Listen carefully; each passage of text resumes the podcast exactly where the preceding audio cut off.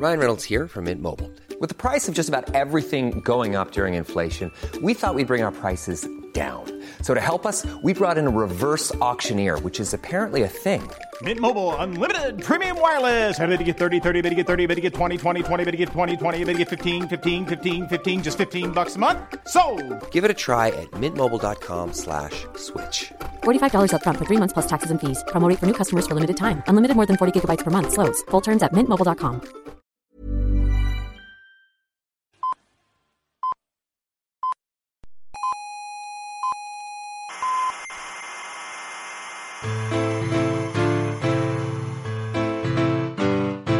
Aquí comienza Coffee Break, la tertulia semanal de la actualidad científica y tecnológica.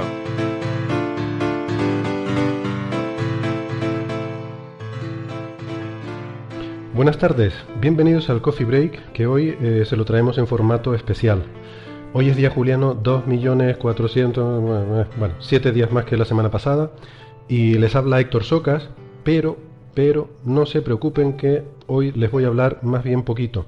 Hoy hemos preparado un programa conjunto con nuestros amigos los geólogos del podcast Geocastaway y hemos decidido unir nuestras fuerzas para darles una, una visión de Marte, eh, que, que ahora está tan de moda, todo lo que tiene que ver con Marte, y hemos querido, como digo, pues eh, darles una, una visión combinada desde el punto de vista de la geología planetaria y desde el punto de vista astrofísico. Eh, para ello vamos a usar como excusa el hacer un análisis bastante pormenorizado del libro de Andy Weir y de la subsiguiente película que ha hecho Ridley Scott para presentarles lo que es nuestra visión, eh, como digo, desde la perspectiva de la geología y de la astrofísica sobre diferentes aspectos de la ciencia de Marte. Eh, ya luego les avisaré a aquellos oyentes que no quieran spoilers de cuándo tienen que dejar de escuchar, porque bueno, tampoco es cuestión de reventarle a nadie eh, la película o el libro, ¿verdad? Así que este es un programa conjunto, eh, lo que a veces se llama un crossover, que estamos emitiendo en los dos podcasts. Ha sido la verdad que una experiencia bastante bonita, al menos para nosotros, eh, un experimento, porque es la primera vez que lo hacemos, y espero que, podamos repetir experiencias similares en el futuro porque es divertido y, se aprende mucho viendo cómo trabajan otros compañeros que hacen podcast.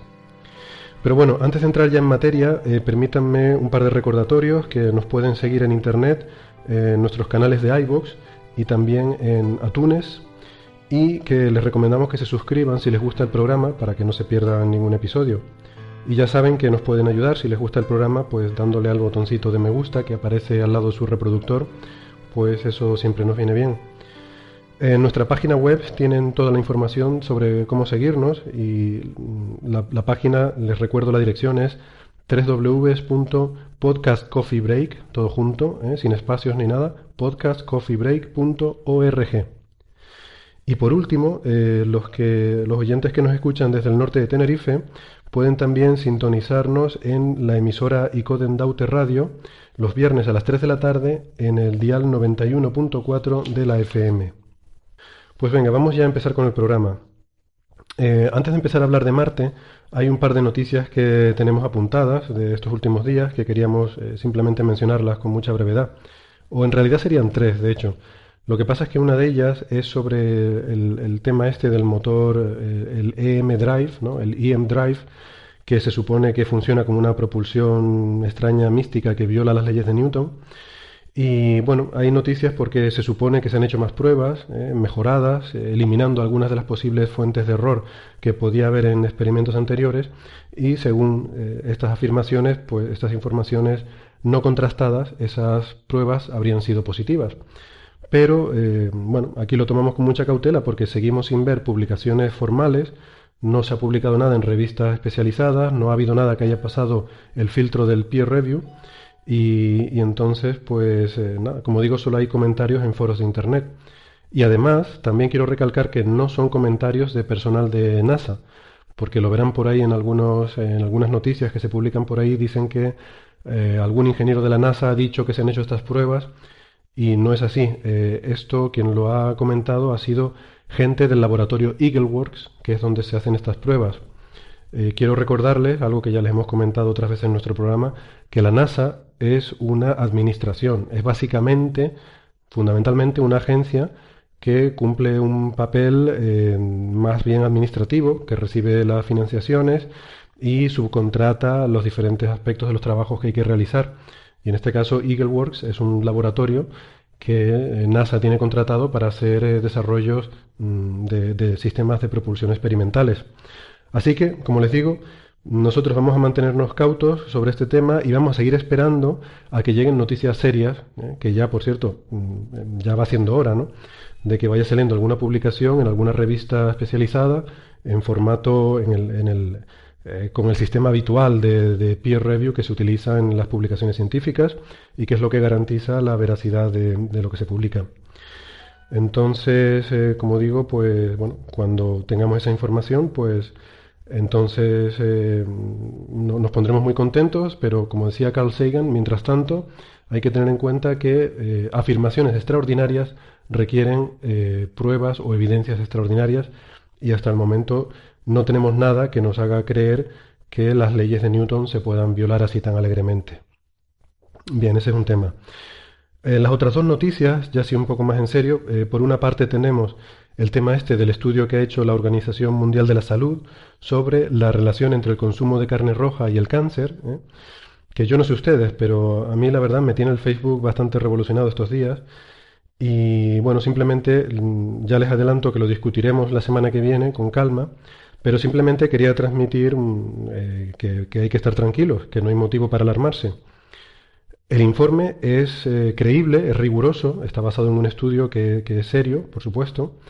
Lo que pasa es que es una cuestión, como siempre, de entender que se trata de conceptos estadísticos y em, de, de, entender lo que es un análisis de riesgo. O sea, que, que cotidianamente hay muchas cosas, muchos riesgos en todas las actividades que hacemos a diario eh, desde salir a la calle hasta eh, pasear eh, y que nos dé el sol en la cara y eso también implica un riesgo de cáncer de piel. Entonces, es una cuestión de entender que son riesgos muy pequeños de lo que estamos hablando. Como digo, se los explicaremos con más detalle la semana que viene.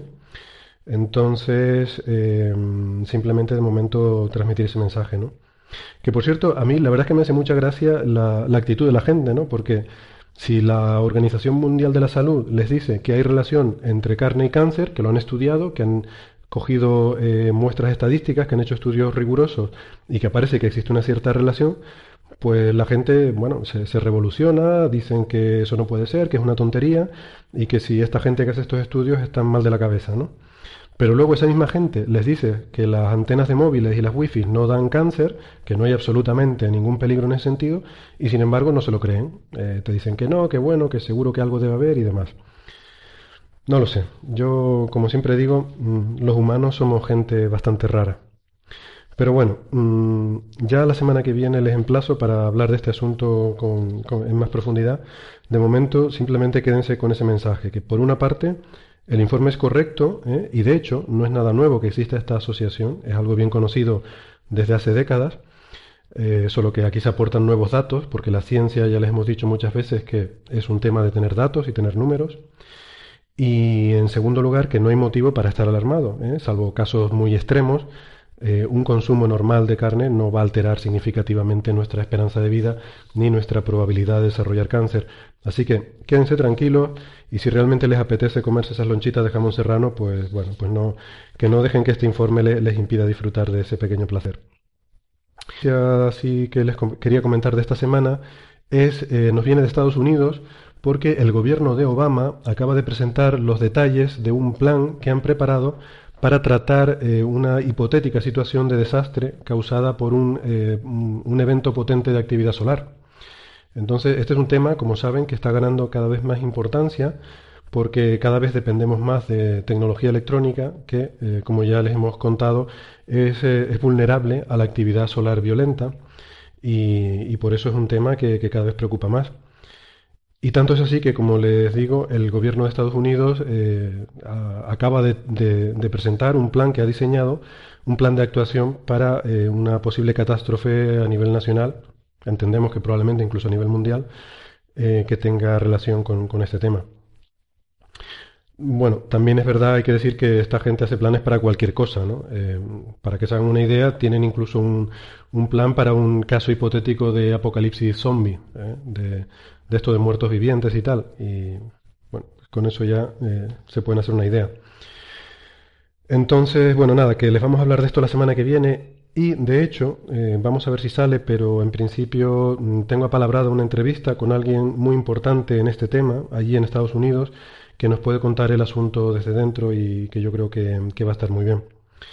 Pero bueno, ya llevo un bastante rato hablando y seguramente ustedes querrán escuchar ya la parte interesante. Así que vamos a pasar a diseccionar Marte en esta colaboración que hemos organizado entre geólogos y astrofísicos eh, en una tertulia bastante, bastante curiosa, ¿no? bastante interesante, creo yo. Eh, por parte nuestra, de aquí de Coffee Break, participan en la tertulia Marian Martínez y Carlos Westendorf. Son dos voces que seguramente reconocerán inmediatamente los, los oyentes habituales en nuestro programa. Y por parte de los amigos de GeoCastaway, eh, ellos han enviado a Naum Chazarra y a Carlas Fernández, que es el director habitual de ese podcast, y que será también el que conduzca la tertulia de hoy. Así que nada, aquí empezamos ya con la parte de los spoilers. El que no haya visto la película o leído el libro y quiera hacerlo con la mente totalmente en blanco, pues casi mejor que pare de escuchar ahora y que se guarde este podcast para, para un programa futuro. Y yo ahora pues me hago a un lado y me quedo aquí de oyente. Voy a sentarme por aquí con ustedes y a, a escuchar y a aprender de estos amigos. Hágame un sitio por ahí, por favor. Pues precisamente esto es un crossover entre el podcast de Geocastaway y Coffee Break. Por, el, por parte de, eh, de Coffee Break tenemos a Carlos eh, Westendorp. ¿Qué tal? ¿Cómo estás? Hola, ¿qué tal? ¿Cómo estáis? ¿Preparado para esta misión? Totalmente. Muy bien. Y también allí en, en el Instituto Astrofísico de Canarias tenemos a Marian. ¿Cómo estás? ¿Cómo estáis? Astrofísicos los dos, ¿no? Los dos, sí. Sí. Muy bien. Eh, una ciencia de verdad, no como la geología, ¿eh? que todo el mundo sabe. Sí, Sobre todo, Cooper, pero no. Sí, habría que... sobre todo Sheldon Cooper, ¿no? que lo tenemos un poco atravesado. Eh, conmigo está también Naun, eh, experto, geólogo planetario y experto en Marte. ¿Qué tal, Naun? Buenas, ¿qué tal? ¿Preparado? Tú no has visto la película, ¿eh? Yo la película la voy a ver hoy, así que bueno, hablaré un poco de lo que he leído en el libro y pues de lo que me ha parecido. Espero que no cambie mucho y luego me vaya a encontrar una película como pues la de San Francisco y los terremotos o Parque Jurásico, pero bueno, en fin. Bien, y bueno, yo soy Carles, también eh, geólogo. Mi voz no sé si se me oye muy bien, pero estoy un poco enfermo, pero la misión debe continuar. Eh, la, la misión Ares debe, y la Hermes está de paso y no podemos dejar pasar porque si no voy a perder eh, mi viaje de regreso. Así que teníamos que grabar sí o sí este programa especial. Qui- quisiera preguntarlos, bueno, aún solo ha leído el libro, pero para empezar, que me puntuarais por un lado el libro y por otro la película. Ah, ¿Qué os ha parecido eh, del 1 al 10? Como si nos fijáramos en la IMDB. Eh, ¿Qué puntuación le daríais por un lado al libro y por otro a la película? Pues... Hombre, yo, yo para mí el libro, a mí me gustó el libro, pero sí que tengo que decir que si tuviera que puntuarlo tampoco sería un 10. A lo mejor lo puntuaría seis y medio, siete, no por nada, sino porque para mí básicamente fue un, un guion para una película. Entonces, eh, en cuanto a la trama está súper bien, pero como literatura pues a lo mejor le bajaría un pelín la nota. Y la película sí, la película me encantó. La película le pondría, pues no sé, nueve quizás, por no ponerle un 10, porque la verdad que es de lo mejorcito que he visto últimamente. Sobre todo comparando con ayer, que se me ocurrió, no sé muy bien por qué, ver la tercera parte del Hobbit, y entonces, teniendo en cuenta eso, a lo mejor sí que le pondría un 10. ¿Te ha gustado más la película entonces? Sí, o sea, porque es lo que te digo, que para mí el libro me pareció más un guion de una película, entonces obviamente está muy bien en el formato de película, lo encuentro mejor, pero no, el libro estaba súper bien. En cuanto a literatura he bajado un poco la nota porque, bueno, echas en, en- en falta un poco más de profundidad en el lenguaje, un poco más de profundidad a la hora de trabajar los personajes, pero vamos, o sea, la trama es fantástica y el libro tengo que decir que lo devoré, o sea, una cosa no quita la otra, ¿no? Yo, yo por eso lo haría al revés. O sea, a mí me gustó más el libro, desde luego. Y bueno, yo no, a mí me da igual que sea literatura buena porque no soy adicto a la literatura buena. Yo leo chorradas puras, sobre todo ensayos y idas de olla. Y tampoco, tampoco, bueno, tampoco leo mucha ciencia ficción, pero a mí me encantó el libro, lo, lo devoré, como tú, rápidamente. El libro notable alto, vamos, claramente. Y la película mm, me esperaba más, me esperaba más porque me gustó mucho el libro. Me gusta cómo está hecha la película. Comparado con el resto de ciencia ficción, está muy bien. porque es ciencia ficción dura, o sea, las cosas funcionan, no hay demasiadas locuras absurdas, es entretenida, pero decae un poquito, es un poquito larga y a mí me aburrió un poquito al final. Entonces, la notable, lógicamente, ¿no? Pero no tan alto, notable bajo. Pues yo, vamos, lo que el libro me ha parecido bastante bien, ha sido muy entretenido en cuanto a la trama. Se me ha pasado muy rápido, lo he leído en apenas, no sé si han sido tres o cuatro días. O sea que me ha cundido la faena. Como sabía que iba a ver pronto la película, digo, bueno, voy a leerme el libro, voy a hacer el esfuerzo, voy a leérmelo. Y bueno, sí que es verdad que a lo mejor la literatura no es, no es una maravilla, pero lo que es la ciencia más o menos funciona y eso creo que es lo importante en un libro de ciencia ficción. Un libro de ciencia ficción dura, ¿eh? Porque sí, sí. Se, tratan muchos, muchos temas de datos y fórmulas y mucha química por ahí, física. Y, no, no, sé si lo describiríais para todo público el libro, aunque tiene la ventaja de que, por suerte, Mark Weinstein es, que es el protagonista, es un poco de, de, la broma el tío, tiene bastante cachondeo y eso ameniza, ameniza el libro. Sí. yo creo que es para todo el público en el sentido que sí es verdad que se trata mucha ciencia y muchos cálculos matemáticos, mucha nomenclatura técnica y demás, pero, pero él lo escribe muy divulgativamente. O sea, yo creo que llega a todo el mundo. Luego las cosas pueden tener más o menos profundidad, ¿no? Alguien que entiende el tema pues lo aprecia de otra manera. Pero, vamos, todas las cosas las, las explica de una manera muy clara, ¿no? Entonces, en ese sentido, yo creo que sí llega al público general. Pues yo también me gustó más el libro que la película, puntuaría ligeramente superior en el, libro. Eh, yo me lo leí en dos días, me lo leí y para preparar el podcast me lo he vuelto a, leer. Así que, bueno, me he hecho un empacho un poco de, The Martian, pero bueno, la primera vez que, que, me lo leí, pues en dos días sí me lo había, me lo había ventilado. Y bueno, hay cosas en la película que, bueno, ya iremos hablando, porque recuerdo que vamos a hablar, ah, más o menos vamos a seguir toda la trama de la película, así que si ni os habéis leído el libro ni habéis visto la película, estáis avisados que esto es full spoilers, ¿eh? De hecho, aún que no ha visto la película, ya, ya está avisado también y bueno, ha aceptado que vamos a hablar de las dos cosas. Em, voy a hacer un pequeño repaso de cómo inició esto, porque eh, el escritor, que es Andy, Andy Weir, ah, escribió este este libro como a, bueno, por capítulos y en su propio blog. Eh, Andy Weir es un escritor de ciencia ficción, es ingeniero informático estadounidense y, y su familia pues también está muy vinculada con el tema de, de, la ciencia. Creo recordar que tanto su, su, padre como su madre pues son, ahora no recuerdo exactamente, pero ingenieros o físicos o químicos. O sea que ya le viene de familia todo este tema de, de la ciencia. Estaba leyendo que trabajó para AOL, la, esta, la compañía esta American Online, creo que se llama, y, y, fue programador del Warcraft 2, este juego famosísimo, del Warcraft 2, que yo no he jugado, pero sí he oído hablar de él, o sea que eh, fue programador de, de, de, este juego. Y, eh, pues como decía, empezó por fascículos a publicar esta novela totalmente gratis en su blog. Eh, la gente se fue animando, incluso le proponía Uh, le hacía sugerencias o de, la trama o de cambios de cosas que había escrito y bueno, esto fue tomando tal dimensión que llegó a un punto que los propios seguidores le recomendaron que, que pusiera este libro, que recopilara todo lo, todo lo que había escrito, lo juntara y creara un libro y lo, lo publicara, lo pusiera en, en Amazon, ¿no? Porque lo, la gente pues quería comprarlo y, y tenerlo en su Kindle eh, y poderlo leer todo de un tirón. Eh, les hizo caso, pero Amazon tienes que ponerle un precio a, a, a, los libros. Él quería ponerlo gratis, por lo que he leído, y creo que lo puso a 99 céntimos de dólar. Y bueno, fue un éxito, fue un éxito. Fue tanto el éxito que una, una editorial, le, creo que se llamaba Editorial Crown, le compró los derechos para, para ya hacer el, formato, bueno, no, editado y todo.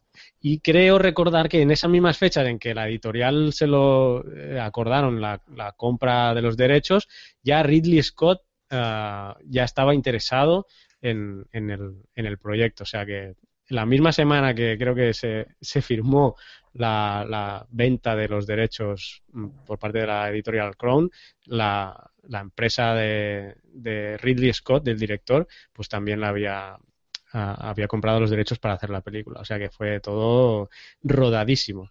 De ahí uh, el guion luego ya lo, lo, lo realizó Drew Goddard, eh, que es un, bueno, ya temas de Hollywood, creo que ha escrito eh, Guerra Mundial Z, que no es que me gustara mucho, que la he visto, y entre otras algunos capítulos de Lost, etcétera. Él escribió el guion, inicialmente iba a dirigir la película, pero um, Ridley Scott al final eh, y creo que, bueno, por su experiencia en temas de, del espacio, pues creo que ha hecho un, un, buen trabajo. Así que este es un poco el marco de cómo nace la novela, ¿eh? una autopublicación y que pues pocas veces pasa esto, porque cuántos libros no hay en Amazon de gente que autopublica, pero la verdad es que este fue un pelotazo. Uh -huh. ¿Sabíais la historia de esta de Andy Weir? Sí, sí, no. sí. Nos, Así por encima, sí, sí. sí. Uh -huh. Muy bien, pues si queréis empezamos un poco ya tratar la, lo que sucede en, la película y vamos comentando, ¿no? Vosotros que también conocéis más de, de, del planeta Marte, porque todo empieza con un accidente eh, en, en, una campaña que están recogiendo eh, información. Está Luis, la comandante Luis, que es la jefe de la misión, que por cierto es geóloga, ahí tengo que, tengo que decirlo. Y, viene una tormenta de arena, ¿no? Viene una tormenta de arena que es uno de los puntos conflictivos eh, que los científicos eh, critican un poco más en la película porque, bueno, hablan de que la tormenta que sucede tanto en el libro como en la película eh, no, no puede pasar realmente así, ¿no? Sí, esa es quizá la primera y gran crítica, ¿no? Yo creo que es de las grandes críticas a la física de la película, ¿no? Que la atmósfera de Marte tiene, es una décima parte de, de, la terrestre, una cosa así. De densidad. De densidad, y o sea que casi no hay atmósfera. Entonces, los vientos de ese tipo, de 150, 175 kilómetros por hora, son normales que existan en Marte, eh, lo confirmará nuestro experto, pero eso no mueve ni una hoja de papel a la densidad que hay en, esa atmósfera. Entonces, eh, tormentas de, de polvo, de polvito en suspensión puede haber, ocultan mucha, gran parte de, de, de, la superficie y bloquean la radiación solar, pero no pueden mover objetos. Entonces ahí tenemos un primer problema, ¿no? Que creo que lo ha reconocido el propio Andy Weir en, en, su, en, en entrevistas posteriores, ¿no? Que eso fue un error, pero fue un error, en fin, que algo tenía que hacer, ¿no? Para crear tensión dramática, ¿no? Uh -huh. Claro, yo pienso que si no hubiese elegido una tormenta marciana, pues la verdad es que no sé qué hubiese podido ocurrir en Marte. Hubiesen tenido que salir marcianos o algo para que hubiese habido un drama y hubiese habido una historia que contar. Sí que es Yo... cierto que nosotros estamos acostumbrados a las tormentas de arena terrestres que mueven arena de pues, relativamente gruesa y, y, la Tierra pues tiene una nuestra atmósfera tiene una densidad muy grande. Pero claro, en Marte las cosas funcionan mucho más lentamente y desde luego uno como como la tormenta de la película. Pero sin la tormenta no hay película, vamos. Está claro. Está claro, sí. Lo que pasa es que yo, bueno, yo creo que hay otras, otras posibilidades, ¿no? El propio Andy Weir habló de meteoritos, que es bastante curioso, es interesante, o sea, que puede pasar, porque efectivamente al no haber atmósfera, cualquier partícula, cualquier pequeña piedra que hay en el, en el espacio, hay muchísimas, y las atravesamos nubes de ellas continuamente en nuestro viaje alrededor del Sol, pues en, en nuestra atmósfera terrestre se queman pero en la atmósfera marciana llegan a la superficie intact, casi intactas. Entonces, eso, uh -huh. los meteoritos de cualquier tamaño son absolutamente destructivos a la velocidad que van. Y están y son, bueno, si hay un poquito de atmósfera estarían incandescentes, incluso por la fricción. Entonces, eso puede ser definitivo. Y yo creo que hay otro, otro... Sí, lo que pasa es que no solo tienes que generar uh -huh. un accidente. O sea, un accidente efectivamente puede ocurrir que venga un meteorito, lo cual, a ver, las probabilidades también son bajas, más, que de, más bajas que de una tormenta, que diría yo. Sí. Y luego, pues, yo qué sé, cualquier tipo de accidente. Pero es que además tenía que ocurrir que la tripulación lo diera por muerto y irse del planeta. Y eso no está, yo creo que no es tan difícil de conseguir, no es tan fácil de conseguir. Bueno. Salvo en el caso de la tormenta, en que lo dan por muerto mm. y ellos tienen que huir por el por la misma tormenta, ¿no? Y que se queda incomunicado. Claro, es que no se exactamente, se queda incomunicado porque al final lo que lo, lo que lo atraviesa a él es la antena de, de comunicaciones, ¿no? Entonces, no sé, no, no, no veo yo una solución fácil realmente para iniciar la película. No, yo, pero los guionistas que tienen allí son tan buenos que te explican cualquier cosa, ¿no? Tú pones una nube de meteoritos, tres o cuatro, uno que atraviesa el donde están viviendo, otro que le pega donde está él y se cae al suelo, y los demás tienen que salir por patas, porque si no pero van a morir totalmente. Sí, bueno, pero una vez te salvas de una lluvia de meteoritos te quedas, ¿no? No te tienes que ir. Porque... Hombre, si se ha destrozado todo y hay uno muerto, que tú crees que está muerto, te vas. Pero Carlos, si lo has destrozado todo ya no te queda ni jam ni nada, entonces ya no hay libro. Yo no lo, no lo veo muy fácil, no, no lo veo fácil. No, yo, yo, hay otra posibilidad que es, que es un factor que no se ha tenido en cuenta en toda la película y ni en el libro tampoco, y me, me da un poco de pena porque aquí somos dos físicos solares, somos astrofísicos que hemos estudiado el Sol en nuestra formación, y, y el Sol es muy peligroso. La radiación solar, como no hay atmósfera y tampoco hay campo magnético en Marte, pues nos llega las partículas cargadas del Sol en las fulguraciones, en las explosiones. En... Entonces, eso, eso puede ser una radiación muy, muy importante y puede freír sistemas electrónicos. Entonces, tampoco se me ocurre cómo tendrían que salir escapando corriendo, Sí, ¿no? pero es un factor que ahí no se ha tenido en cuenta, ¿no? Mm, Sí, sí. Ahora que lo comentáis vosotros, sí que es verdad. Todos los años, por lo menos, se detectan una, al menos, que yo recuerdo así de memoria, una decena de cráteres nuevos en Marte. No son muy grandes, pero para que sean, bueno, que sean resolvibles por las cámaras que hay actualmente alrededor de Marte, pues son cráteres de, de cierta entidad, que en la Tierra obviamente no, no habría manera de, de que esas rocas atravesasen la atmósfera, pero en Marte sí que ocurre y es un fenómeno bastante, bastante habitual. Y luego lo de la radiación también es un, como comenté, es un problema. De hecho, de vez en cuando alguna, alguna nave se resetea por culpa de la radiación. Sí. Alguna, alguna partícula le da pum y resetea y bueno y luego pues ocurre lo que ocurre no nos quedamos incomunicados la misión se queda incomunicada entran en modo seguro y hay que echar a correr. Lo que pasa es que, que es menos espectacular, ¿no? claro mucho menos espectacular Cosas que no se ven, eh, que dan mucho miedo, pues mm, tampoco es, es muy, es muy cinematográfico. Una tormenta donde se quedan incomunicados y no se ve nada. eh, además, Ridley Scott lo hace repetidamente para bien y para mal. En Alien, la gran Alien primera, obra maestra para, para mi gusto del cine en general. eh, ahí- ahí están metidos en una nave con unos trajes bastante parecidos y está todo oscuro. Es una, es una atmósfera opresiva que yo creo que va muy bien a la película. Yo lo doy por válido, vamos, no tengo Sí, ningún sí, problema con lo de la tormenta. vamos.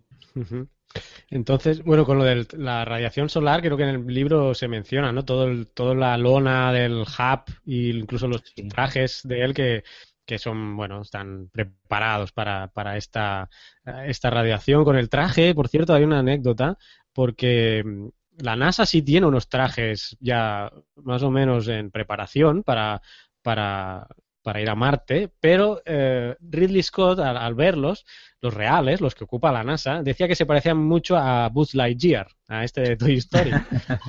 y entonces en la, en la película, de hecho, pues se ve un traje mucho menos aparatoso, eh, mucho más estilizado. eh, las típicas lucecitas dentro del casco que todo el mundo criticamos de para qué vas a iluminarte la cara, obviamente es un truco cinematográfico para poder ver la cara del actor, pero no tiene ningún sentido. Y eh, por ahí además he leído pues que además si estás en Marte, que es el planeta rojo, no hagas el vestido rojo, porque es blanco con, con rojo o, nar- o naranja, ¿no? Entonces a lo, a lo mejor la teniente Luis, en medio de la tormenta, porque luego la, la- va a buscarle a, a Sí. la teniente Luis, a Mark Watney, si hubiera llevado un traje de color, de otro color, o totalmente blanco, como es el original, o con trazas verdes, porque recuerdo en el libro que una de las ideas de la NASA incluso es tirar unas, unas tiras de color verde que contrarrestan, contrarrestan mejor con la superficie. Entonces, a lo mejor la Teniente Luis hubiera, hubiera encontrado a Mark Watney. Sin embargo, no- obviamente no tendríamos, no tendríamos eh, película ni novela, ¿no? Entonces, bueno, estamos partiendo de que pues está la tormenta de arena, eh, tienen la, la, la Hermes, que es la estación orbital, eh, pues está en la órbita de Marte, tienen un aparato que se llama BAM, que es el vehículo de ascensión de Marte, y está el hub, que es donde va a vivir Mark Watney. Entonces, debido a la tormenta, eh, todo el mundo se va al BAM a despegar. Aquí ya hemos dicho que el BAM se está inclinando por la tormenta, ya hemos mencionado que difícilmente eso podía pasar. Además, lleva la BAM ahí lleva varios años, ¿no? Eh, porque lo envían todo con antelación, todas las provisiones. El BAM, ese vehículo lleva ahí varios años porque porque empieza a hacer reacciones químicas ¿no? de, para generar el combustible y, y, bueno, casualmente se la tormenta de arena coincide, ¿no? En cuatro años no ha pasado nada, pero la tormenta, la tormenta viene ahora. Eh, todos eh, suben al BAM, menos Mark Watney, que pues debido a que se desprende la antena de comunicaciones del, del hub y se le clava en, en, bueno, en el costado, ¿no? Cerca del estómago, eh, pues se queda ahí inconsciente y todos los de la BAM eh, se van hacia la Hermes, que es la estación orbital. Em, aquí a mí me surgía una otra duda, ¿no? Porque mm, tú vas a la Hermes, que es la estación orbital, que es como una estación, eh, la, la ISS, ¿no? Pero ya no puedes regresar a Marte, porque yo hubiera, mi, una primera idea es, bueno, mm, subo a la Hermes, espero que pase la tormenta. Entiendo que la van, pues, eh, mm, solo puede hacer un solo viaje porque no tiene combustible, pero tener en la Hermes alguna manera de rellenar el combustible de la BAM y, regreso a, regreso a, la Tierra. De hecho, la BAM, por lo que es, solo sirve para despegar. Entonces, no, podrían usar la BAM. Eh, entonces, bueno, también está, porque el, vehículo de descenso es otro que se llama el BDM, el vehículo de descenso. Entonces, bueno, ahí, pues obviamente no, no pueden regresar porque no tienen vehículos, pero no sé. A mí digo, pues ya que estás ahí, a la NASA podría haber previsto alguna manera de, de, subir a órbita y volver a bajar de alguna manera. No sé que, si es que yo estoy lucubrando más de la cuenta o... Claro, en la novela y la película tiene sentido, ¿eh? porque utilizan un, un vehículo para descender y otro para despegar, pero no sé hay una tormentita y ya tienes que abandonar el planeta. Sí, sobre todo que es una tormenta que ya sabías que iba a haber, porque las tormentas las conoces. O sea, sean realistas o no, tú sabes qué tormentas hay en Marte, lo sabemos ahora, y en el futuro, en 2033, también habría que saberlo. Entonces, algún plan B tendría que haber. Otra cosa es que la cantidad de combustible que habría que llevar para hacer un despegue desde Marte mm, fuese muy elevado, pero bueno, es la mitad de la gravedad terrestre, aunque no hay atmósfera. Entonces, eh, deberían tener combustible de sobra para hacerlo dos veces. Otra cosa es que es amartizar, yo no sé cómo lo hacen. El vehículo de descenso no sé cómo se hace, porque si es, si es como ahora con dándote golpes contra, contra la superficie, lito frenado que se llama, el, darse de cabeza con, con paracaídas y con que vienen ahora. Es verdad, yo no sé si eso se comenta, cómo bajan bueno, eh, se comenta de manera indirecta cuando hablan de llevar las provisiones a, Marte para darle de comer a Mark Watney. Es que las provisiones pueden llegar perfectamente y estrellarse contra la superficie, pero cuando pero las medidas de seguridad para los humanos necesitan retropropulsores. Ah, Entonces, cuando empiezan a inventar la siguiente sonda, ya empiezan a quitarle los retropropulsores, los paracaídas, en fin. Entonces, supongo que, que el vehículo de descenso sí que tendría retropropulsores para que los seres humanos no experimentaran esa aceleración tan grande. Sí, sí, eso Pero vamos, así de manera indirecta, tampoco, tampoco habla mucho más. Sí, porque lo comenta, porque creo que de la, hasta cuatro opciones de rescate que acaban saliendo en el libro, eh, la primera es esa, enviarle material, aparte de la comida, material para poderse comunicar mejor, material más frágil que él pueda usar y, permanecer vivo hasta la siguiente misión misionares y, lo llevan en, este módulo, el BDM, el vehículo de descenso, tal como ha dicho Naúl, ¿no? De, para, de una manera delicada. Lo que pasa que luego, bueno, se van torciendo, eh, se van torciendo las cosas. Pues eh, tenemos ya a Mark Watney que está, está solo, se han ido sus compañeros, están en la Hermes de regreso a la Tierra. Y, él está solo, ¿no? Se despierta. No sé qué os ha parecido la parte de, de la antena clavada, que el traje se, se, sella con la sangre. Eso en la película no, no acaba de. no se explica bien, ¿no? Pero, pero en el, él se ve que tiene clavada la antena, se despierta, sí que se ve que el traje hace una serie de ruidos, de presurización y tal, pero en el libro es más detallado en cuanto que la, que la antena le, ha doblado el traje, la sangre lo ha sellado, entonces eso ha permitido que el traje él solo automáticamente eh, se haga una serie de ahí de, mezclas de oxígeno, de dióxido de carbono, etcétera, etcétera. Eso sí está explicado en el libro. ¿Qué, qué os ha parecido? Hombre, a mí me sorprende que un coágulo de sangre te pueda evitar una cosa así, una despresurización así, la verdad. Eh, a mí me sorprendió bastante, pero no lo sé. No sé, el, agujerito es muy pequeño, entonces es justo una antena finita, entonces ella misma sella el agujero. La pérdida no, sé, no, sería muy grande, aunque sí es verdad que, estás en Marte, es el, es el vacío absoluto casi. Casi, casi, sí. Tiene un 0,6 presión atmosférica de la Tierra, entonces es casi el vacío. Deberías traerte ahí todo, todo el aire que tengas bueno, es, es de la, credibilidad de las películas, ¿no? Como cuando alguien salta de un tren en marcha y no le pasa nada, o, en fin, son cosas que no pasa nada, o sea, que para continuar con la historia no, te parece raro, ¿no? A mí lo que me pareció fatal es de la película que se ponga ya a coserse la herida, o sea, yo es que eso era innecesario, sinceramente, porque no, es que no de verdad, no, en serio, o sea, yo lo pasé fatal, no había necesidad de ver al hombre graparse la barriga, o sea, no... Muy explícitos. ¿Qué aporta? Nada. Sí, es que ahí hay un problema. Yo no sé a Ridley Scott qué le pasa con las autooperaciones, pero hay otra película que no voy a mencionar de Ridley Scott, que puede ser de las peores películas de la historia del cine, que no la voy a mencionar, pero hay una, hay una escena de que se auto hace una cesárea una persona. Es muy desagradable. Yo no sé qué le pasa a Ridley Scott, debe ser su fetichismo para autooperarse. Porque Sí, pero esa película no existe, entonces es mejor no hablar de ella. No existe, no se puede mencionar. Ya sé, creo, ya sé de cuál hablas. Empieza con P y es una precuela de Alien. Entonces, claro, si alguien es una maestra, esto es lo peor. Directamente. Y creo que han hecho dos más. Dos más, wow. Sí, pero de todas formas Ridley Scott con The Martian yo creo que se ha, redimido. O sea, está bastante decente. Pues estamos con Mark Watney en la, a ver si lo digo bien, Acidalia Planitia, creo recordar, que es, donde la Ares 3, que es la misión donde él viene, y eh, pues ahora él se da cuenta que pues está vivo, obviamente, que los demás no saben que, está, que está vivo y tiene que empezar a sobrevivir. Ah, una de las primeras cosas que hace es ver todo lo que tiene ahí y no sé si estoy saltándome mucho, pero ya empieza a ver todo lo que tiene, a ver cuánto le va a durar la comida.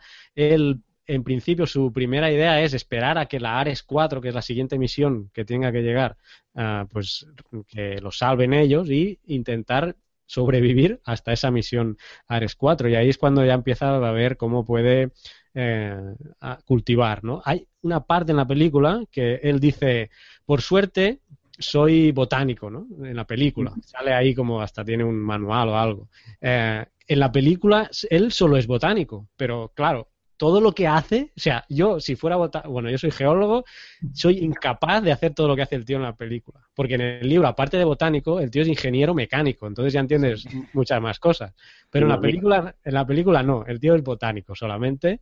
Y no sé si os chocó eso, porque siendo botánico yo no soy incapaz de conectarme y de hacer todo lo que hace con, los filtros y todo eso. No, y sobre todo sin tener la Wikipedia. Porque eso, lo, hablamos, digo, bueno, por lo menos que si hubiese llevado la Wikipedia en un pendrive, que no ocupa lugar, ¿no? Sobre todo en 2030, ¿no? Que hay unos pendrives enormes. Claro, habrá, pero es que sin tener manera de consultar nada, pues a ver quién hace esos cálculos, ¿no? Es imposible saberse de cabeza todas las cosas, ¿no? Las reacciones químicas, simplemente. Sí, sí, no, lo de las reacciones químicas es bastante increíble que él lo sepa hacer, la verdad no sé si alguien... en el espacio o algo así también. MacGyver, sí. Y además en el libro lo menciona, dice, esto no es solo agarrar un, chicle y papel de aluminio. En el libro sí habla, menciona eso exactamente, que recuerda mucho pues a MacGyver, sin, sin decirlo expresamente, ¿no? No sé si alguien podría, porque yo soy incapaz ahora de reproducir el, aspecto químico o físico que él ocupa para crearse ese invernadero, ¿no? Porque necesita Ah, necesita agua, claro, necesita mm, sembrar esas patatas ¿eh? y empieza a recoger tierra de Marte con tierra que habían traído de la Tierra y no sé si decir tierra de Marte, suena muy mal, ¿no? ¿Cómo se tendría que decir tierra de Marte? Regolito Regolito de Marte, claro, porque no es... Eso queremos preguntar los astrofísicos. ¿Qué, es un regolito? ¿Qué es el regolito? No sabemos lo que es eso.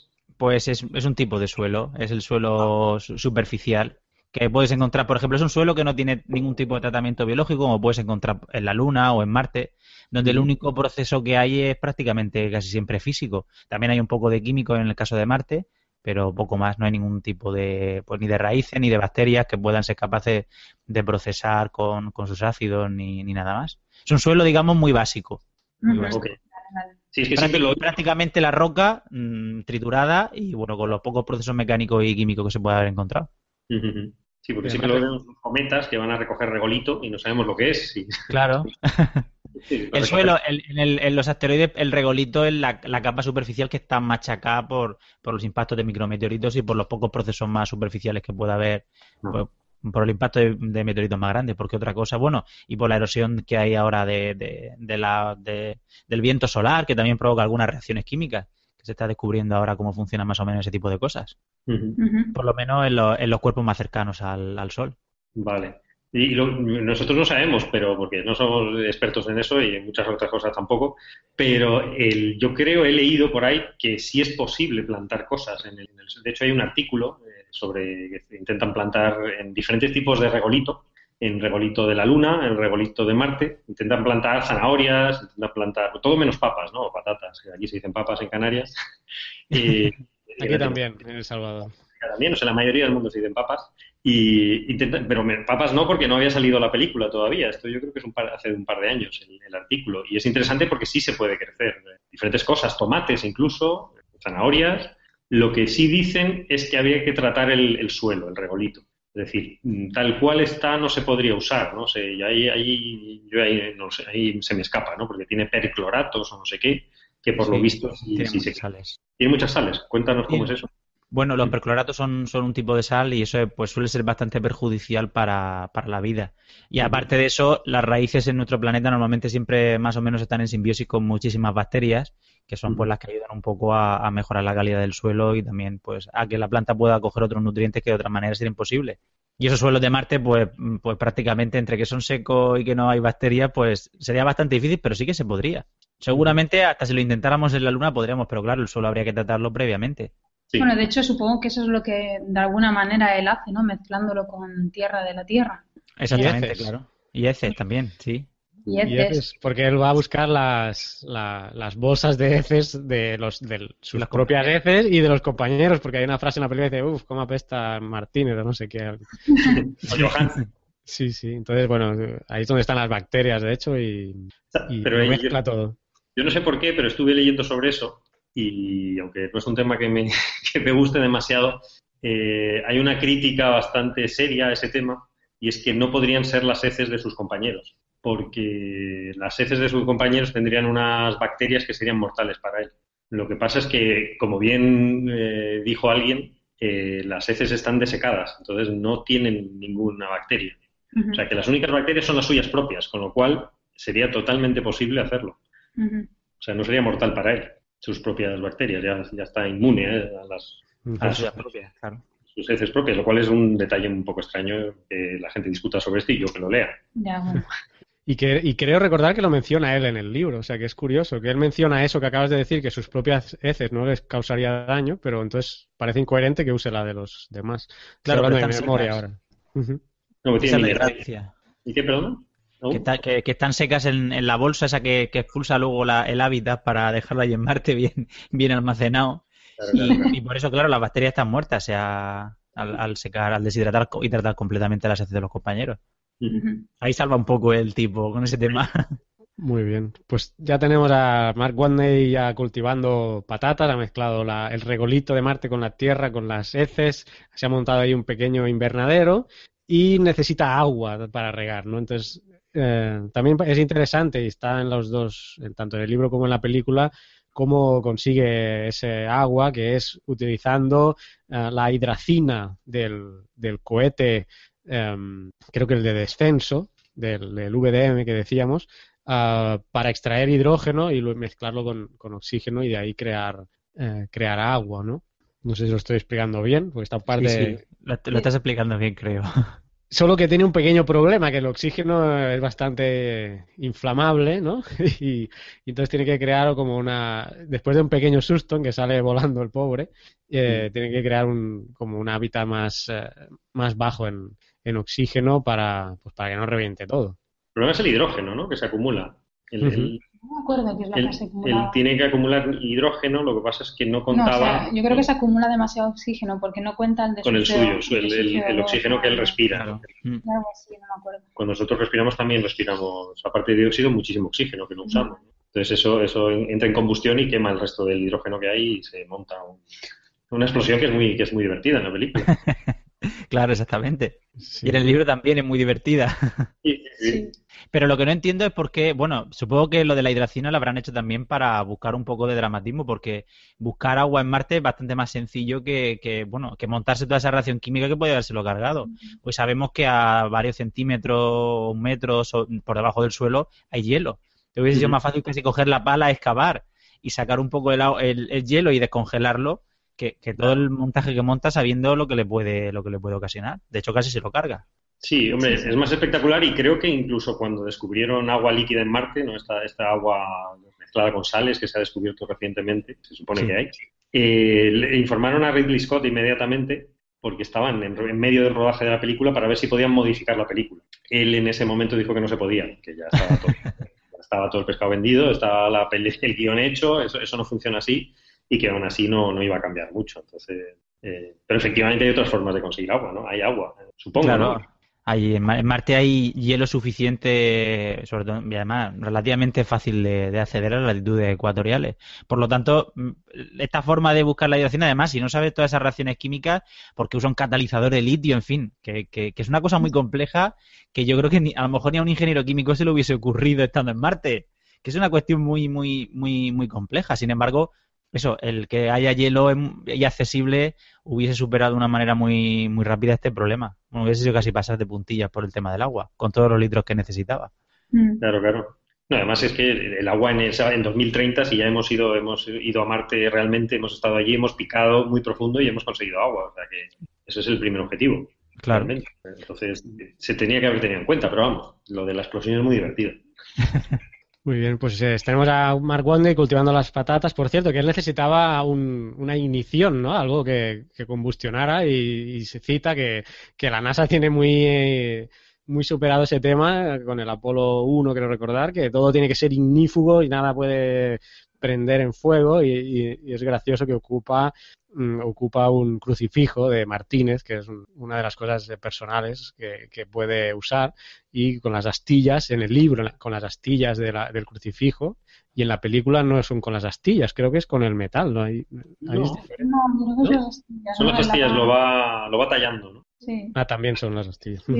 Y con eso consigue, bueno, pues hacer eh, eh, prender la llama para, para estar ahí mm, creando ese vapor de agua luego para, para estar regando. Eh, ¿Cómo sigue la película? A ver si tengo bien. Mm, luego él, claro, necesita eh, en cierto punto que lleva ahí las patatas, por cierto, se menciona que son no son para no eran para hacer experimentos, esas patatas o esas papas eran para consumo de los, de los habitantes del hub para el Día de Acción de Gracias y él pues las, las rescata y las usa para, para la plantación. No sé si de toda la comida podía haber usado alguna otra cosa más nutritiva, pero bueno, las papas parecen tener las suficientes calorías para mantenerlo vivo.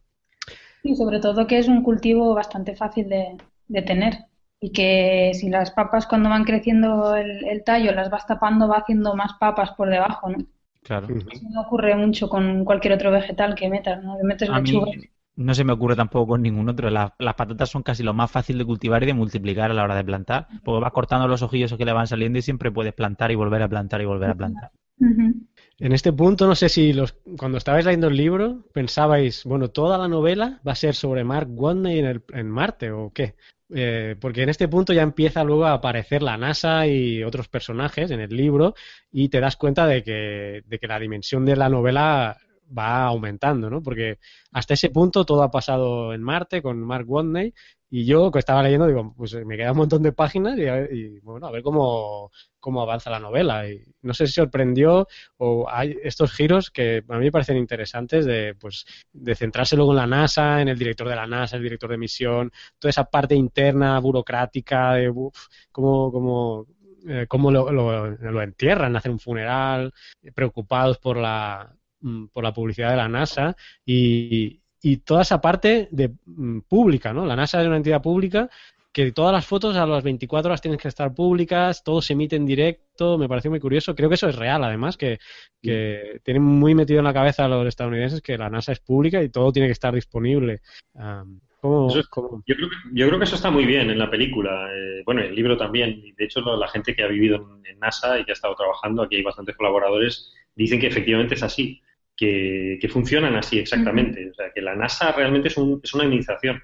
Eh, allí en la película sale muy bien reflejado que en la, en la NASA no hay ni destornilladores. O sea, tienen que irse al, JPL, ¿no? al Jet Propulsion Laboratory, el laboratorio de propulsión, eh, a Chorro, que está en otro sitio. Entonces, eh, los ingenieros de verdad están en otro sitio y la NASA es un centro administrativo, ¿no? De, burocracia, que está muy bien reflejado. Creo que las relaciones de todo tipo, ¿no? Hasta la jerarquía, eh, bueno, también hay un poquito de propaganda, efectivamente, pero, pero, yo creo que, que, realista y positiva, ¿no? En el sentido que es, dinero público, que funciona bastante bien, está muy jerarquizada como tiene que ser y que luego siempre está la sensación de tirar para adelante, ¿no? Que tienen, la NASA es así, hay que seguir con la misión, ¿no? Eso no solamente en el cine, en el show business, como dicen los americanos, esto también lo han heredado en ciencia. Yo creo que eso les lleva muy lejos también, ¿no? Eh, que, hay que hay que continuar. O sea, el espíritu es sacrificarse un poco por, por la ciencia y yo creo que está muy bien, ¿no? Y que ellos funcionan un poco así, ¿no? Por lo que me han contado. Tú, Naun, que estás también eh, metido en eso, con el tema de la irise, ¿no? Por ejemplo. Sí, bueno, nosotros, eh, su, digamos, su fuente de financiación, que muchas veces depende también, aparte del, del JPL, depende de las universidades porque tienen muchos proyectos de investigación adjuntos y, y bueno, y tienen muchísima gente alrededor trabajando que no depende directamente de, estos organismos. Si no hubiese una labor de comunicación muy grande y muy intensa, yo creo que, que bueno, que no, no funcionaría ni tendría la financiación que tienen. Por eso ese interés siempre, digamos que lo diferencia un poco de la Agencia Espacial Europea muchas cosas, ¿no? Siempre todo muy rápido, las imágenes conforme están llegando al Deep Space Network enseguida te aparecen aquí en la pantalla. No sé, es otra forma también quizá más espectacular y, y eso como lo del show business, ¿no? Los americanos les gusta mucho mostrar, son muy exhibicionistas y, por eso les gusta hacer las cosas, no sé, muy rápidos y muy visuales y eso les beneficia porque saben que al fin y al cabo es una, la NASA es una administración pública y si la gente no le interesa la NASA, la NASA se cierra. Es al fin y al cabo es, es la finalidad, no es una cosa por la otra. Aparte de, de luego todo los, lo, lo, que aporta a la sociedad, que eso a lo mejor se ve incluso, aunque sea mucho, se ve incluso menos porque lo que realmente importa son las cosas espectaculares y, que impacten a la gente. Pues estamos, como decía, la NASA se está discutiendo ahí el tema burocrático, que si tienen que cambiar los, eh, los satélites porque quieren ver la, zona del, impacto. Unos dicen que no porque va a salir el cuerpo de Mark Watney y eso va a crear mucha mala publicidad. Um, entonces nos vamos a, aparece Mindy Park, una analista de, de imágenes, ¿no? De, que no sé, en el libro ni en la película se menciona. Yo no sé si, si esas fotos que son de alta resolución podrían ser de la Irisi que comentábamos o de algún, de algún otro orbitador. ¿En alguno tú tienes alguna idea de...? Hombre, bueno, yo creo, no por menciona. ejemplo, sí. Sí, por ejemplo, hoy con la, con, con la Mars Reconnaissance Orbiter que lleva el telescopio este, el High Rise, yo creo que prácticamente, si habéis visto las imágenes del Curiosity, ya se tiene una resolución lo suficientemente grande como para distinguir el Curiosity sobre la superficie de Marte. No uh -huh. me quiero imaginar en 10 años lo que podremos ser capaces de hacer con la tecnología de ahora.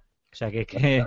La novela es del se supone que ocurre en 2030, que hay otros otros satélites orbitando a Marte. Si ya, ya llegamos casi a esa resolución, en el 2030, por supuesto. Eso claro. no hay ningún problema. Sí, pero luego yo recuerdo, no sé si me equivoco, ¿eh? pero recuerdo que me chocó, no sé si en la película o en el libro, que él se quejaba de la, de la poca resolución que tenían los mapas de Marte las, digamos, las, las cartas, no sé cómo decirlo. Ah, sí, pero quiero recordar que eso es el que tiene él uh, para ir a la, para ir hasta el otro, a la, a, ¿cómo se llama? Esquiarapeli. Sí, sí el cráter. Porque como, como, estaba a 3.000 kilómetros, dice, bueno, ¿para qué, querían, ¿para qué querían mapas de alta resolución de esa zona? Que también podía ser incoherente, ¿por qué no tener eh, toda... Si ahora está en el Google Earth, yo lo... Claro, lo Google Earth.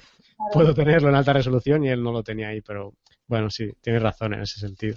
Eh, ahora, en esa parte de la del libro y de la película viene una de las de los giros argumentales interesantes. Hay varios y este es uno, ¿no? Que está Mindy Park analizando las imágenes a las, no sé si son las 3 de la mañana y ve una comparativa de la zona del hub y eh, ve que se, se, han desplegado unas tiendas de campaña, no sé si lo llaman así, obviamente no creo, y que el rover está desconectado de, de, de, de, donde estaba enchufado para recargarse, creo, creo recordar. Así que llama a uno de los directores de misión y ahí se dan cuenta que con, casi con un 100% de probabilidad, bueno, con un 100% porque mmm, revisan las bitácoras de la comandante Luis, que no sé si he dicho si era, que era geóloga ya, sí. eh, tirando para casa. No, bueno, eh, era broma. Pues eh, se dan cuenta de que era imposible de que se hubiera movido el rover por sí solo. Entonces se dan cuenta de que está vivo y ahí es gracioso la de comunicaciones que dice, pero a ver, ahora como coño decimos, acabamos de enterrarlo, hacer el funeral, vamos a quedar como pendejos, ¿no? Para,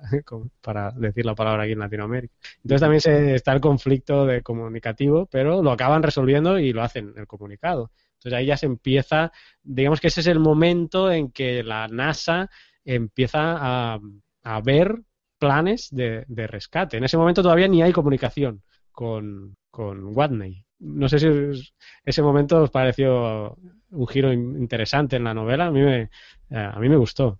Sí, de hecho, en, el, en la película no, no, se aprecia tanto porque yo creo que el, el, argumento es ligeramente distinto, pero yo me acuerdo que en el libro, claro, él tiene la idea de, Mark Watney tiene la idea de irse al, al cráter, al siguiente cráter donde va a aterrizar la siguiente misión. Eh, espérate, ¿cómo? Él tiene la idea de irse al, al cráter este para recoger los alimentos, ¿no? No, para que los rescaten. Al Schiarapelli. La, NASA, sí, pero la NASA está pensando en otra cosa. Entonces, en, en la novela es bastante, es que no me acuerdo exactamente, pero yo me acuerdo que era bastante estresante porque, claro, como no había comunicación entre ellos, uno tenía, digamos, un plan de, de supervivencia, el que sea, y la otra gente, la gente en la Tierra, tenía otro plan de supervivencia distinto, ¿no? Y tú estás pensando, madre mía, no vayas, no vayas, que los otros están pensando otra cosa. Así que no me acuerdo de lo que era. Y eso en la película No, no, se aprecia, porque yo creo que cuando él se comunica con ellos en la película son los de la NASA los que le dan eh, cuál es el plan de, rescate, ¿no? Eso que comentas es interesante, porque creo que en la película es mucho más como optimista. Eh, en el libro también hace muchas bromas, pero el libro eh, como que es más tenso, ¿no? La película, mm, bueno, como que parece que, bueno, seguro que le salvan, o sea, vamos a ver qué hace Mark Watney en el planeta. Pero en la novela es como más tenso todo, ¿no? Hostia, ¿qué le va a pasar? A ver si ahora que un problema tras otro, a ver cómo lo va a solucionar.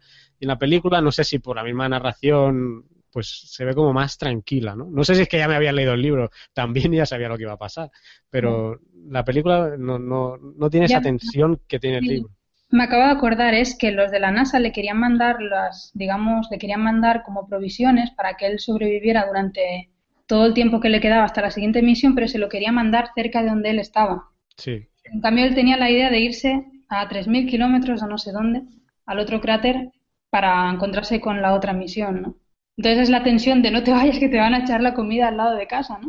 Y eso en la película no se ve. Y luego, por ejemplo, otra cosa que se pierde para mi gusto en la película es todo el viaje, que bueno, ya llegaremos a eso, ¿no?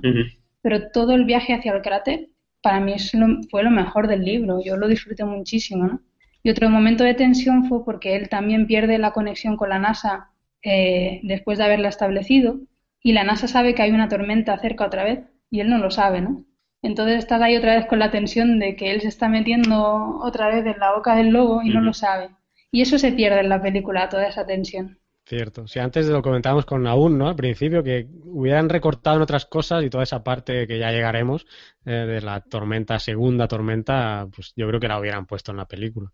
Pero si queréis vamos al momento Pathfinder, ya me avanzo, porque ese es otro giro y es lo que comentabas un poco, Marian, ¿no? Que la tensión en el libro está muy bien, muy bien narrada, porque tú no sabes dónde carajo va Mark Watney, no lo sabes. No, no tengo ni idea.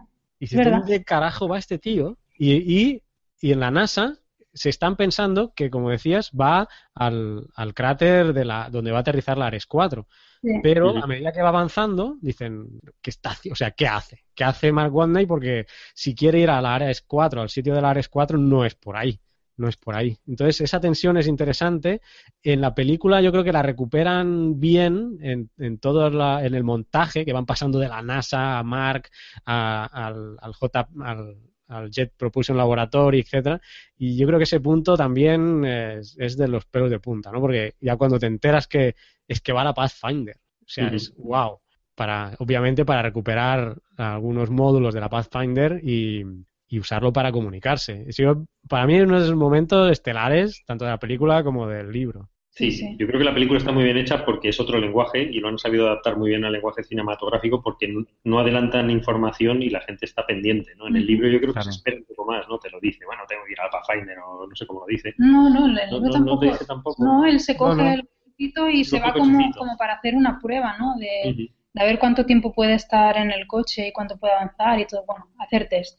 Pero tú no sabes dónde va. No, en el libro tú no. no sabes dónde va. Vale, de, de, todas formas el libro también es lo que decía Marian, ¿no? Que está muy escrito en lenguaje cinematográfico, o sea, está mm. eh, para hacer una película, es un Totalmente. guion narrado. Mm. Tiene muchos aciertos el libro, pero, pero vamos, era, era de cajón hacer una película. O sea, que, que queda muy bien la película. Aunque en el libro él usa un, como una bitácora escrita, ¿no? Un, sí. un, libro, y en la película yo creo que lo han hecho muy bien de transformar eso en un, en un videoblog porque a eso además le da la, la, oportunidad de tener cámaras por todos los lados, eh, las GoPro esta que es, pues ya eran famosas, pero a partir de la película, eh, que no sé si funcionarían en ese ambiente, ¿eh? yo creo que, bueno, ya estarán preparadas, supongo, por, por la NASA para, porque me acuerdo en el libro que, es, que intenta usar un portátil afuera y se le jode porque como es de LCD, dice la pantalla líquida, pues a tomar por, por saco. Claro, es verdad, exactamente. Y nos hemos dejado una cosa que la parte de que antes de ir a la Pathfinder él está haciendo pruebas. Porque la Pathfinder creo que está como a casi mil kilómetros o algo así, o sea, estaba bastante lejos. Y mm, para el tema de energía necesita mm, usar los paneles solares, pero la, calefacción del rover se le chupa a la mitad prácticamente. O sea que necesitaría estar parando cada dos por tres para recargar las baterías y solo en la calefacción se le volaría. Y en ese momento se acuerda él de que la teniente Luis había enterrado un, a ver si lo digo bien, un RTG, que es, digamos, un, es plutonio 238, básicamente, ¿no? Eh, sí. Que emite, bueno, claro, como se está, está en descomposición, ahí, bueno, los físicos me ayudáis con este tema, pero emite más calor, emite calor, ¿no? Emite radiación, está contenida, o sea que no le supone en principio que vaya a pillar un cáncer o algo, pero sí la, el calor sí se desprende de ahí, entonces puede suprimir la calefacción del rover y, y envuelve ahí en, en la película se ve que lo envuelve en, como en papel de aluminio y lo tiene ahí la parte de atrás del, del rover. No sé qué, qué, qué os parece esa parte de usar el plutonio, que además creo que es uno de los isótopos más inestables del que, mencionan. Creo que el problema es que es muy escaso, bueno, eh, pero es, es completamente cierto. Ese es el, plutonio 238, es un, es un subproducto de, la fisión nuclear que se, se, recrea en, en, los reactores de fusión, de fisión, perdón, que hay y hay que hacerlo a propósito. Y el problema es que, bueno, ese es lo que se usa en las diferentes misiones. Creo que el, el, Curiosity actual creo que tiene dos kilos de plutonio. Y es muy, muy difícil de conseguir. Tardas muchísimos años en, crearlo y no ahora mismo no tenemos suficiente para las misiones espaciales que queremos hacer. Entonces, pero, pero eh, todo es muy real. Es decir, eh, genera calor, es una cosa muy básica, simplemente está caliente y de ahí luego lo generamos energía eléctrica a través de eso y está apantallado completamente, no, no genera ninguna radiación mortal. ¿no? El problema es, tanto en la realidad como en la ficción, si se rompe esa, esa batería, manipular ese plutonio, si hubiese cualquier fisura, estaba muerto la persona que esté al lado. ¿no? Es, es, realmente muy real, es impecable en la película. Además que creo que no hay otra solución para calentarse. No. O sea, tienes placas solares, pero no son muy eficientes. Tienes poquito sol y y las tienes para que lo, que lo tienes. Tampoco hay, no hay muchas opciones ahora mismo de, como, como batería ahora mismo no hay, no hay muchas opciones que no sean nucleares, ¿no? O sea que está, está muy bien. Pues gracias a este RTG pues puede bueno, usar mejor, eh, más eficientemente la energía del, del, rover y realizar este viaje que, hacia la Pathfinder, que como digo es uno de los momentos, bueno, de giro, ¿no? De, de la, tanto del libro como de la película, porque eso le va a permitir comunicarse, eh, por fin, con la, con la NASA. una de las partes que lleva mejor eh, o que se están tratadas bien en la película, sobre todo porque es visual, es el tema del, del lag, ¿no? Porque el desfase entre la Tierra y Marte, dependiendo de la, del momento de la órbita que esté Marte, eh, pues son varios minutos. Entonces, eso sí se menciona en la película, se, se dice, ¿no? Que se tarda tanto, pero luego, obviamente, pues van a saco y parece que sea instantáneo. Pero bueno, como te lo han contado antes, eh, pues no, no, te extraña, ¿no? En, en el libro también eh, también es así. Eh, esa parte, pues entiendo que pues está bien, está bien solucionada. Y la parte de comunicación, aquí nos vamos a detener un poco. Yo a mí me, tuve que leer varias veces esta parte. Eh, para empezar, ellos, Matt Watney no sabe que lo están viendo, ¿no? En ese momento. No. y claro, la Pathfinder es una misión de que terminó en el 97, creo recordar. Sí, sí, el 97. Em, si en la Tierra no hubieran visto que él va a la Pathfinder, ¿cómo se hubieran comunicado? Porque, porque tienen que llamar a todos los del programa espacial de esa época y en la película se ve como que tiene que pillar un avión el, el Kapur, ¿no? El director de, la misión y juntarlo y empezar a, a, encender los ordenadores de esa época. En el libro no es tan así. En el libro se trae a los ingenieros al JPL pero igual necesitan todo el sistema de comunicaciones eh, de esa época. Entonces, lo que da a entender es que, es que Mark Watney supone que lo están viendo por, por las ondas y por fotos y supongo que él piensa que lo están siguiendo porque si desde la NASA no saben que va a buscar el Pathfinder no, no hubiera manera de comunicarse. La Pathfinder hubiera enviado una señal que no hubiera recibido nadie. Claro. No sé si estoy un poco equivocado con esto, pero sería así, ¿no? Yo es que no me acuerdo exactamente del libro, la verdad. Al haber visto la película me confunde un poco, pero yo no sé si él fue a buscar la Pathfinder para comunicarse con la Tierra o la fue a buscar. por- Es que no me acuerdo, pero yo Sí, cuando lo leía sí.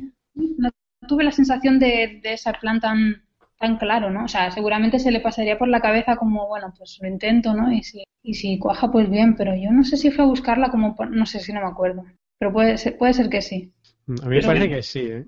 Porque el tema sí. energético, la otra opción fuera que fuera a buscar algún tema, Los paneles solares. los paneles. Yo recuerdo que él decidió hacer un viaje largo para probar todo, la, bueno, todo el plan que tenía montado con el cochecito, el sistema de calefacción y demás, y que tiró en línea recta y que, y que llegó al lugar de la Pathfinder, pero yo no sé si cuando salió él pensó ir a buscarla.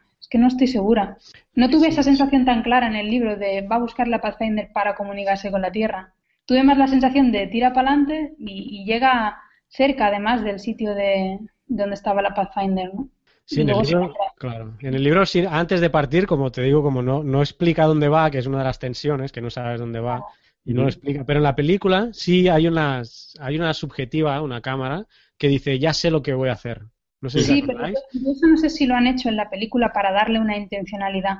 Yo creo que él lo que simplemente estaba haciendo es un experimento con el coche y tiró línea recta. No lo sé. ¿eh? Esa es la sensación que yo tuve al leerlo, ¿no? De que tiró en línea recta y, y llegó allí. A, mí sí, a mí sí me parece que fue para comunicarse. Sí, yo creo que sí, porque lo que sí que también aprovecha es para experimentar si el rover hubiese aguantado un viaje tan, tan sumamente grande. Porque claro, si luego quiere ir al sitio de la Red 4, por lo menos tiene que poder llegar hasta donde está la Pathfinder. Ujú. ¿Sí vas a decir, Carlos? No, decía que sí, que, que la verdad que yo creo que la intención era comunicarse, ¿no? De alguna forma. Lo que sí, la pregunta sigue estando en el aire, es decir, cuando la enchufa, eh, teniendo en cuenta que la Pathfinder de verdad no tiene lucecitas, como dicen los Sí. Claro, es que las lucecitas son muy cinematográficas, pero la Pathfinder no las tiene, porque en Marte nadie las va a ver.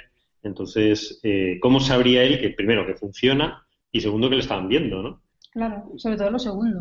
Sobre todo Que, lo que les... que funciona es más, o- eh, bueno, por lo menos sí, eh, hubiese sido más o menos fácil porque la antena de, esta de buena ganancia, esta la, la antena más potente, sí que hubiese intentado orientarse a la Tierra, pero Claro. por lo demás nada. Eh, no, no hubiese tenido ninguna posibilidad de saber ni que nos íbamos a comunicar con él, ni que estaba funcionando ni absolutamente nada. Era imposible. La Pathfinder no habla, no tiene altavoces, ni micro, ni nada. la cámara, y por lo visto, otra cosa que está bien hecha en la película es que la cámara eh, hace una- un alfabeto con la cámara, ¿no? Con Claro. la.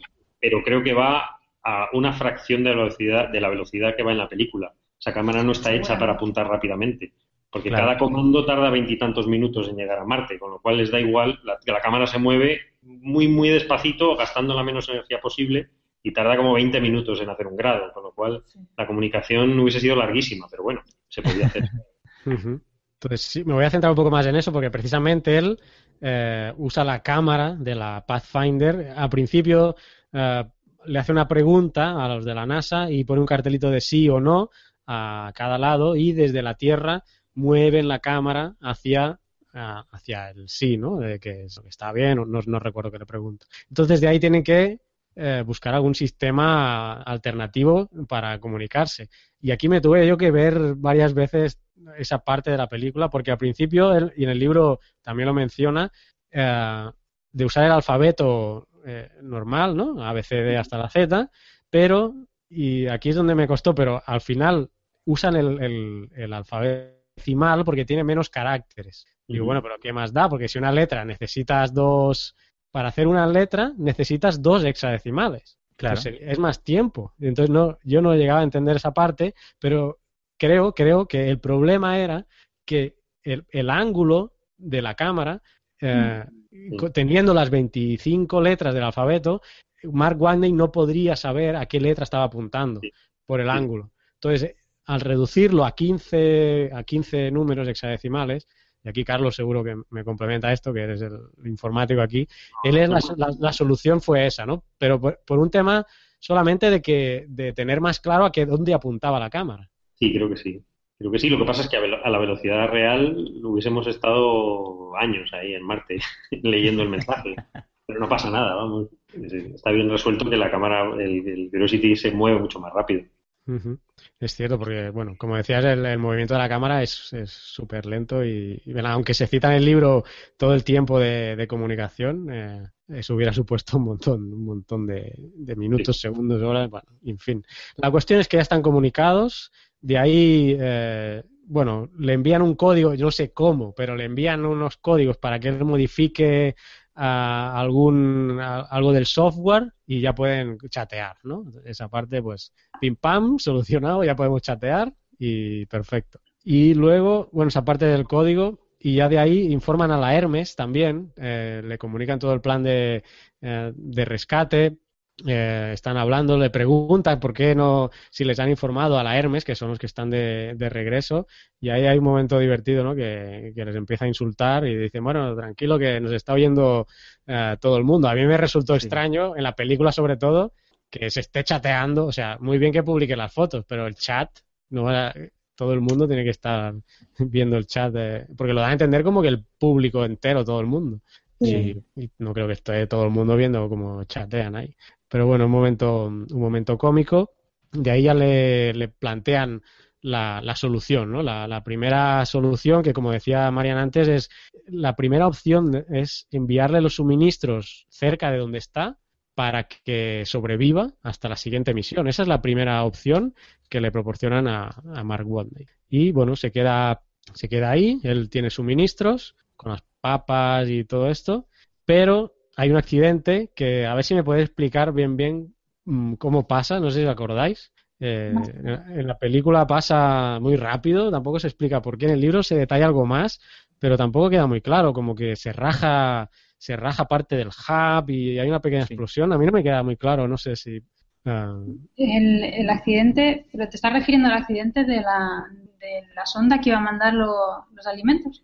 No, No, an- antes cuando él tiene el accidente que se le, que las papas ya se le se queda sin comida a él, que a, a partir de ahí tiene que haber otro plan de contingencia porque el- el- la opción 1 ya no sirve porque con la comida que él tiene no le, no le ajusta, ¿no? Porque ya se ha cargado las patatas del cultivo. Mm, ¿Os acordáis de esa parte? Sí, Porque sí, se- sí, exactamente. Tiene una fisura en, en la lona. sí. Entonces, al parecer, eh, por lo que cuenta, era una fisura que, bueno, que en principio no, no, no hubiera pasado nada, a no ser que esa esclusa se hubiera estado usando continuamente para entrar y salir, entrar y salir, que es lo que hacía él.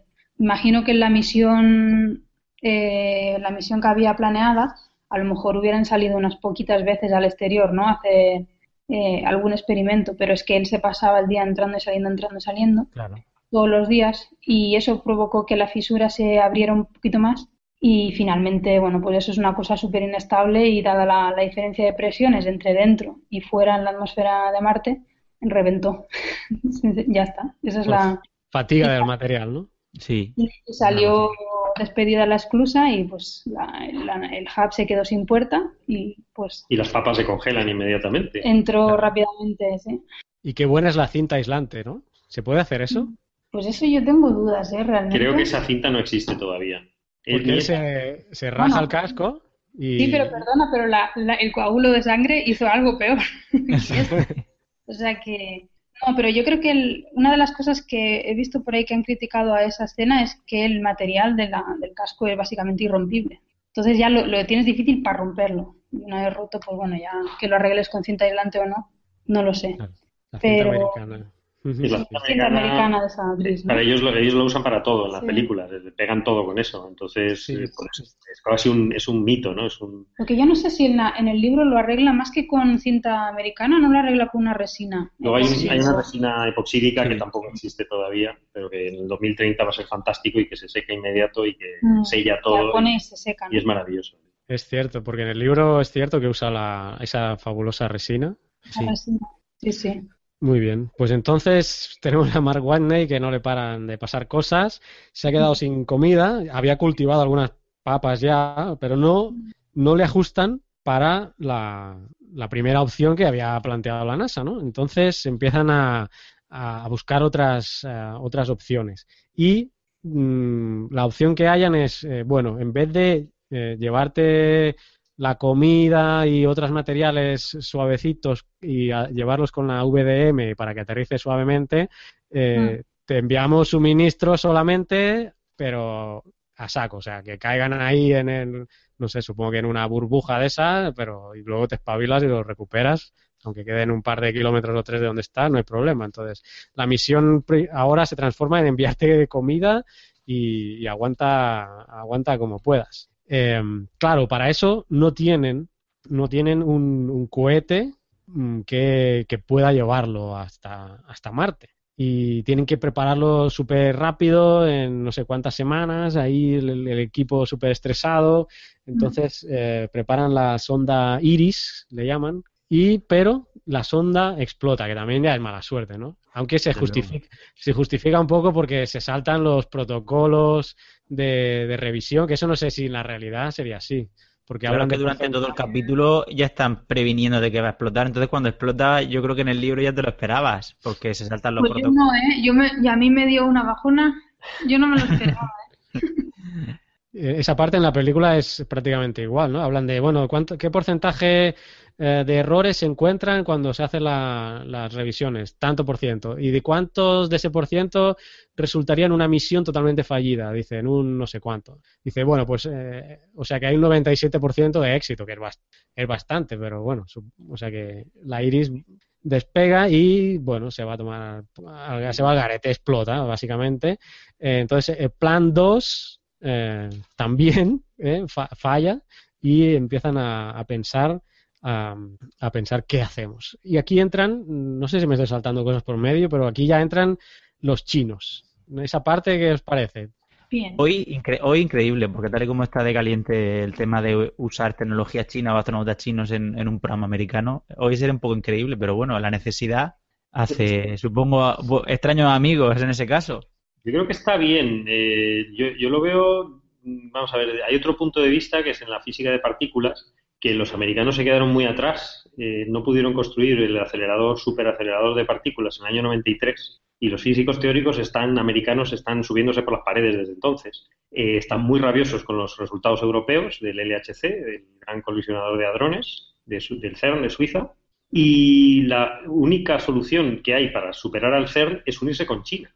China ya va a poner dinero, de hecho creo que está hace unas semanas lo han confirmado, para el superacelerador chino, que es un orden de magnitud más bestia que el, que el, LHC europeo. Y los americanos van a ir de la mano con China.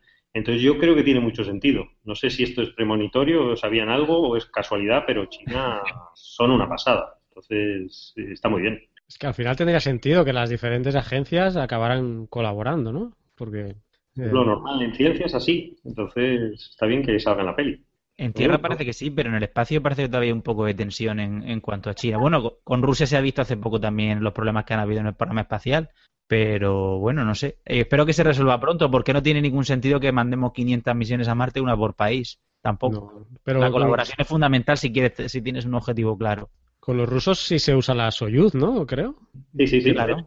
¿Qué problema ha habido? Que no desconozco a la, Estación Espacial Internacional.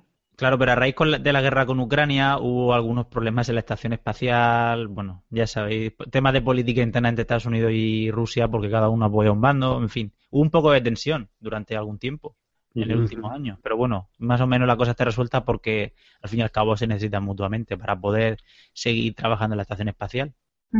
Pues, pues, entonces los chinos, eh, mencionaba, pues tienen una sonda que se llama la Tiananmen, creo, que sí es capaz de, bueno, transportar esos alimentos, eh, en principio, hasta Marte.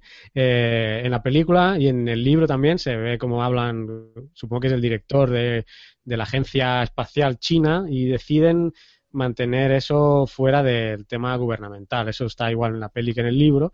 Lo que en la peli no recuerdo y creo que no lo se menciona, que claro, eh, los chinos lo hacen porque quedarían súper guays. O sea, yo os dejo la sonda, ellos renuncian a su misión, pero hemos salvado a, o sea, los, los estadounidenses nos necesitan y además en el libro dicen, y van a poner un, un chino en la siguiente Ares 4. Y eso no sale en la película, creo recordar. O sea, en la película no, no menciona que van a poner uno de su, de su grupo en la Ares 4. Pero las últimas imágenes donde se ve la, que eso ya no está en el libro, ¿no? O sea, las últimas imágenes de la película, cuando se ven imágenes de Mark en la Tierra, un poco qué pasa después del libro, ¿no? Eh, se ve la Ares 4 partiendo hacia Marte y se ve un chino allí dentro. Entonces Cierto, un poco cierto. se lo da a entender, ¿no? De esto ha sido el pago, o sea, el, sí, el pago por, por ayudarnos, ¿no? Un epílogo que no aparece en el libro y luego vamos a comentar porque no sé esa parte si sobraba o bueno, luego llegaremos. Entonces, eh, bueno, los chinos están dispuestos a que usen su sonda, pero eh, en- todavía estamos en el plan 2, ¿no? Que es llevarle comida y que aguante. Pero en esas, que también vamos a discutir un poco, aparece la aparece un, un chico, que ahora se me ha ido el nombre, que hasta le dan la maniobra a... Ah, ahora se me ha ido el nombre. Mm, ya lo voy a encontrar porque está aquí. el- Le, le ponen la maniobra del nombre del personaje, Rich Purnell, ¿no? Le llaman la maniobra Rich Purnell. Pues este chico, que es muy gracioso en la película porque es- tiene todo el despacho desordenado, eh, no- el jefe le dice que haga unas cosas, no lo tenía. Dice, bueno, pero sabes quién es tu jefe al menos, ¿no? Y eh, él tiene que hacer, tiene que calcular como las órbitas para esta, eso es lo que entendí yo, para esta Chang'e. Y, y en la discusión dice, pero esto, dice, es que casi sería más fácil y se queda ahí, ¿no? Dice, coño, dice, casi sería más fácil y la- y lo que está calculando es casi sería más fácil que la Hermes, que está regresando, utilizara su impulso, utilizara la gravedad de la Tierra y, y regresara a Marte, ¿no? Esta es la maniobra Rich Purnell. Entonces se plantea un conflicto ahí eh, en la propia NASA para ver qué plan usan. Si el- el- la maniobra Rich Purnell esta o el, plan 2, que es enviar la Tiananmen en China con, con los suministros. Pero antes de eso, ¿ve- ¿veis factible que un tipo ahí de la o sea, que nadie haya previsto, bueno, ¿por qué no utilizamos la Hermes? También es una opción, sino que este iluminado, con todos los sabios que hay en la NASA, a este iluminado se le vaya al superordenador a hacer las órbitas. No sé cómo lo viste. Vosotros que trabajáis más en ese aspecto de, mm, ah, de institutos de científicos. Hay varios, hay varios problemas con eso. No, eh, realmente es todo posible. Lo que no tiene ningún sentido es que necesite un superordenador para nada. Esos cálculos física de newtoniana se hacen en un Newton, móvil. Newton, En exactamente. Newton eso se hace con un móvil. Eso no hace falta ningún superordenador. Y muchísimo menos ir a la CPD, a la sala de donde está el ordenador y conectarse físicamente dentro, que hace muchísimo ruido, muchísimo calor. Es decir, los ordenadores, superordenadores no se acceden así. Es decir, eso ya te duele un Sí. poco los ojos cuando lo ves. Pero bueno, eh, No, pero lo que, lo que tú comentas sí que es un punto. Yo creo que en la vida real eso no pasa, ¿no? En el momento en que ese hombre se lo encontraron vivo, eh, todo el mundo estaría buscando salidas al problema, ¿no? A una lluvia de ideas, ¿no? Un brainstorming y bueno, una opción sería la Hermes. Exactamente, Sí, sí, yo sí. creo que sí. Yo creo que sí. Pero bueno, una vez más, por eso digo yo que el libro es un guion para una película, porque esas son la- las típicas cosas que tienes que poner en la película. Sí, sí. No, la verdad es que queda muy efectivo, ¿eh? Además, él entra, eh, no sé si en el libro pasa, pero en la película queda muy, muy visual para el público general, porque entra Rich Purnell, que ni conoce, por cierto, al jefe de la NASA, que perdónenme, Rich Purnell, tío, tú no conoces al tu jefe de la NASA, y. Dice, pues soy el jefe de la NASA. Y coge una, una grapadora y empieza a explicar todo, ¿no? Y como que, bueno, sí, eh, yo, yo soy el, ya- soy astrofísico, soy aero, ¿cómo era? Aerodinámico, no sé cómo, qué profesión tenía pero queda muy visual para el público en general, para que entiendas qué, qué es lo que pretenden, ¿no? Que es que la Hermes utilice la gravedad de la Tierra y, y ahí eh, recoja la Tiananmen, porque este es el, el dilema que se, le se les plantea, que la Tiananmen la tienen que usar sí o sí. Sí.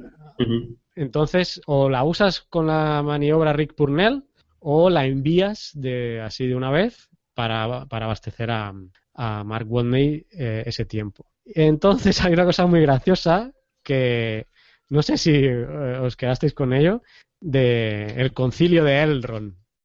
sí. Es, un, un punto muy bueno. es muy bueno y en la película todavía más, porque claro, eh, bueno, el concilio de Elrond es como la reunión secreta para ver qué acaban haciendo, la, la maniobra Rich Purnell o la, o, o el- o la opción 2 de enviarla a Tiananmen. Y dice, bueno, y el concilio, entra la de comunicaciones, creo recordar, y dice, bueno, el concilio de Elrond y esto qué es, no sé qué. Dice, bueno, la, pues en el Señor de los Anillos, cuando se reúnen para si van a destruir el anillo o qué. Claro, esto es muy gracioso en la novela, pero es que en la película está Sin Ben, que es Mitch, que es el que hacía de Boromir. Sí, sí. Y, o sea, es un puntazo que hasta hasta no sé si estaba mal desaprovechada esa escena. Porque si, si- porque si Sin Ben hace algún chistecito adicional ahí, bueno, ya hubiera sido el sumo, ¿eh? Y está, está para eso, para todo, porque él no hace nada, no pinta nada en la Bueno, él película. lo cuenta en la película que era el concilio de Elrond, ¿no? Fue él el que, el que lo cuenta. Bean, sí, dice, yo sí. creo que fue él que lo contó. Sí, sí. Entonces yo creo que hasta eligieron a, a- lo eligieron a él solo por esa escena, ¿eh? Es probable. Muy graciosa esa parte. En fin, al final, ¿qué pasa? Que acaban decidiendo usar la opción 2, e- es decir, no usar la maniobra Rick Purnell.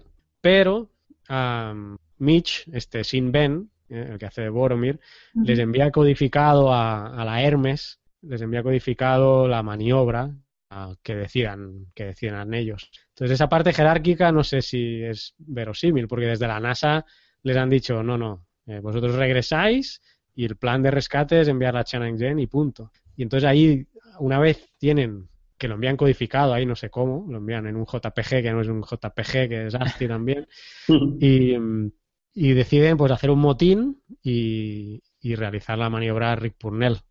Entonces, esa parte, bueno, es creíble, pero no sé si en la realidad eh, se hubieran saltado la decisión de, de la NASA. Pues no lo sé, yo me da la sensación de que no, porque no solo estaba sus vidas en riesgo, sino una nave que debe de costar lo que no está escrito, ¿no? Porque como eso salga mal, no sé, o sea, echan abajo un programa espacial, ¿no? Entero. Entero. No, y además Entonces, que, que en la NASA siempre, en cualquier misión tripulada, eh, hay militares, o sea, quien lo lleva son los militares, que queda muy claro, no sé si queda claro en la Hay, la- hay dos militares Ella, la comandante es militar. y los militares están allí para no fallar en estos momentos y, Sí. y seguir la jerarquía, es que no puede ser, o sea, eso no, no se puede evitar, ¿no? Porque si no, no funcionaría nada, ¿no? Mm. Sí, que luego viene una incoherencia con eso en la, en la película, no en el libro, porque ella es militar, eh, desobedece ahí, pero luego es que una orden que ha dado ella la desobedece ella misma. O sea, bueno, ya llegaremos ahí cuando, cuando viene a rescatar a, a Eso es, de lo peorcito, sí. Mm. Eh, no sé en qué punto, eh, bueno, yo creo que sí da tiempo de, bueno, en la Tierra dicen eh, que se está desviando Hermes ah, y, bueno, se dan cuenta de que, pues nada, que, que la Hermes es que está maniobrando para hacer la, la, la Rix Purnell.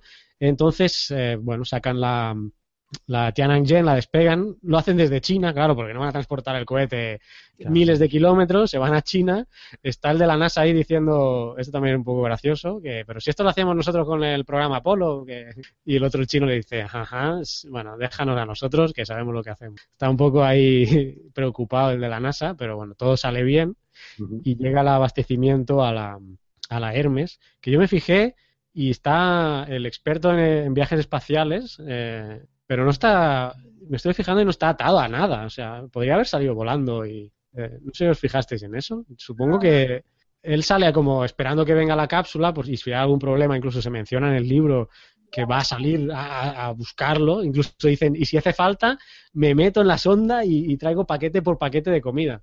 Pero en la película al menos no lo veo yo que vaya con una cinta pillado, como pasa en la, no sé, me acuerdo de Gravity, que está, está la Sandra Bullock, pues ahí eh, con una cinta eh, totalmente mm, sujeta a la estructura. Bueno, es un pequeño detalle. Y mm, no sé toda esa parte que, que os parece. eh, vamos avanzando si queréis. De ahí el viaje regresa. O sea, el viaje mm, ya con la Tiananmen, pues empieza su viaje a, a Marte.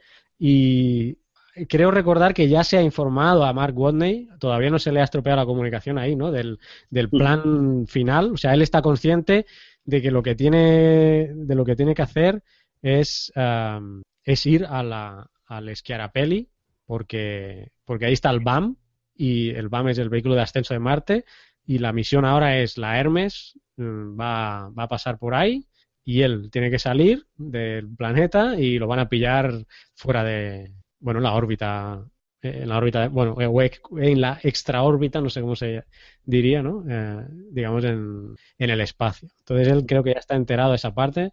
No sé si vosotros acordáis que yo creo que sí, ¿no? Que lo informan antes ya, porque él empieza a preparar todo. Sí, sí, sí.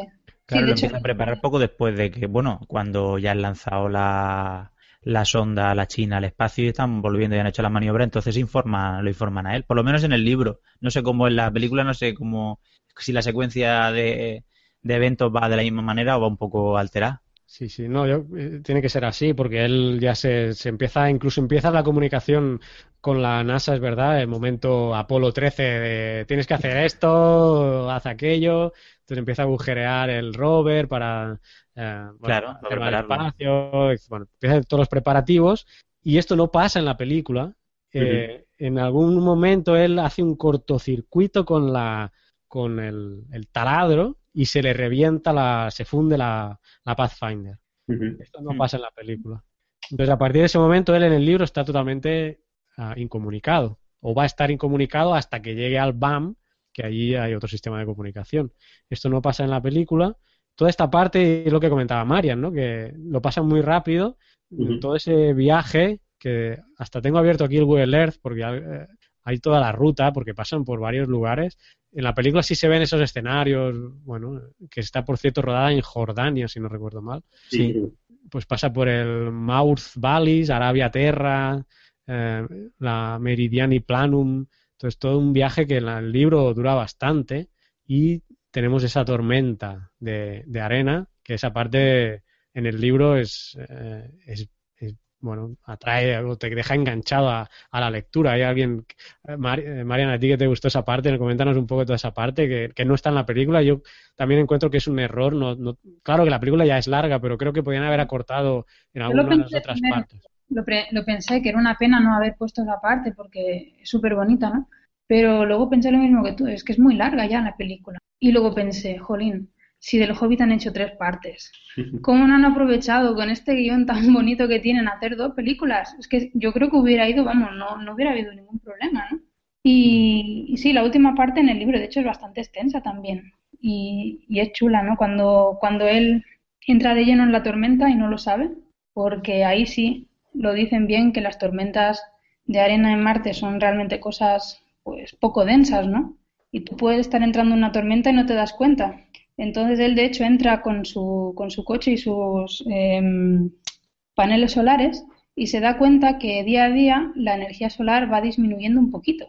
Entonces lo primero que piensa es, bueno, pues debe ser que las placas están perdiendo eficiencia o lo que sea, ¿no? Y realmente lo que está haciendo es entrando en la tormenta. Y la gente desde la NASA lo está viendo, ¿no? Y no pueden hacer nada porque no se pueden comunicar con él, ¿no? Y tú lo vas leyendo y dices, madre mía. Y él venga a entrarse en la tormenta y de- venga a adentrarse y así va perdiendo energía y no, y no se da cuenta hasta que, como todo lo que le pasa en el libro, eh, se salva de pura casualidad, ¿no? Porque le da por salir a ver el paisaje, ¿no? Porque no es por otra cosa, sino que le No, da él, por... hace, él, él en algún momento se da cuenta de que puede ser esa posibilidad y entonces hace un experimento. No, no, pero eso es porque él sale, perdona, Carlos, Sí, eso es porque él sale a ver el paisaje, porque quiere ver un cráter que había al fondo para ver si se guiaba bien, no sé qué. Y entonces se da cuenta que mira hacia un sitio y, y- o se gira y ve distintos brillos, ¿no? O sea, Sí. para adelante Sí, sí. ve menos luz que para detrás. Entonces dice, oye, aquí está pasando algo. Y es a partir de ahí lo que dices tú, que empieza a hacer un experimento de decir, bueno, pues imaginemos que estamos dentro de una tormenta, mm, voy a ver qué dirección tiene esta tormenta y, y a ver si, si me puedo, me puedo salir de ella, ¿no? Y después sí que hace un experimento y Sí, de triangulación básica, Triangulación, de sí. orientación en- en- con poca visibilidad, como se hace debajo del agua, Mm. y, y que es muy interesante. Tú vas en- mides los pasos en una dirección y ves si mejora o empeora, y si no, vuelves otra vez y vas en la otra dirección. Y es, es muy bonito, o sea, porque a mí esa eso. parte me gustó mucho del libro y es lo que convierte el, el libro en bueno, ¿no? Es, es un- es- es una especie de, de- de- de odisea particular contra hasta el infinito. Es decir, Sí, él sí. no sabe si va a sobrevivir, no sabe a, a dónde va, no tiene comunicación, pero en el libro ha perdido la comunicación con tierra y es él contra los elementos y la tensión lo generan los elementos y sus propios recursos. Me parece una parte muy buena, ¿no? Que la película se desperdicia, quizá pasando, eh, habiendo contado demasiadas cosas de la NASA, ¿no? Yo quizá hubiese, aunque me gustó la parte de la NASA, lo hubiese abreviado un poco más Sí, y hubiese bien. metido la parte de, de road movie que tenía Mm. ya el libro en sí y que me parece muy brillante. Claro, porque solamente dentro de la tormenta está por lo menos tres o cuatro días enteros. O sea, porque es una tormenta muy grande y tiene que, tiene que atravesarla por completo. Además, todo el drama de que se está quedando sin batería, sin batería no hay soporte vital, en fin, no puede continuar el viaje tampoco. Es que es un- son momentos muy tensos y que yo luego veré la película, ¿no? Pero si se lo saltan se van a perder una parte muy emocionante de toda la historia. Es una pena haberse perdido esa parte, la verdad. Sí, mira, tengo el Google Earth y el- él está viajando por la Arabia Terra, llega a Sol 474, Y aquí es donde él empieza a, a estar, a dudar, a ver, a hacer esos experimentos y se, se va desviando hacia el sur hasta Sol 484. Porque claro, en todo este rollo él se ha desorientado. Luego se Sí. vuelve a ubicar, que por cierto, en la primera parte, cuando va a la Pathfinder, creo que se orienta con Phobos, si no recuerdo mal. Sí, exactamente. Sea que también eh, curioso esa parte. Cuando él pierde las referencias visuales de los cañones y los, vales, los va- eh, valles, se orienta con, con Phobos, interesante. O sea que de Sol 474 a Sol 484 eh, son 10 soles, es todo el tema este de la tormenta, que no, no es poco. Que un sol es un poco más... eh, ¿cuán- ¿Cuánto es un sol? Aclaremos. Pues 24 horas y 40 minutos, un poquillo más o menos. Un poco más. Un poco más que un día terrestre. Pues entonces ya él luego, lástima que no está en la película esta parte, eh, aunque en algunas escenas, si os habéis fijado, y a lo mejor es un, un, un guiño a esta parte, se ve como de lejos, alguna tormenta, algún incluso como tornado. Y que- a, mí eso no, a mí eso no me gustó nada, porque en principio, primero, eh, habían quitado la parte que me gustaba, y segundo, claro, habían puesto unas nubes, porque en vez de poner una tormenta, una masa in- no uniforme, indeterminada, claro, es muy difícil de hacer, pero pusieron unas nubes que no pueden existir en esa en la atmósfera de Marte. Eh, puede soportar, siendo tampoco la atmósfera, puede soportar unas nubecitas muy finas y levantar el polvo fino que hay, ¿no?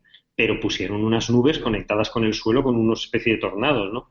Eh, se sabe que en Marte hay, hay unos tornadillos pequeños del viento, los, los demonios de, de polvo, de Dust Devils, Claro. que llaman, que es muy gracioso porque por lo visto limpian las, las, de vez en cuando pasan y limpian un poco las placas solares. Claro. Veces las ensucian, a veces las limpian, ¿no? Que les ha pasado en el Viking, les ha, les ha pasado muchas veces. Son muy pequeñitos, no hacen, no mueven nada porque no tienen, no hay densidad suficiente. Pero aquí pusieron una tormenta que no, vamos, que a mí me sacó también de la película, no por nada, sino que no, Sí, yo Marte creo que no se da. quisieron hacer un guiño para la Mm. gente que se había leído el libro, pues que por ahí estaba la tormenta. Vale.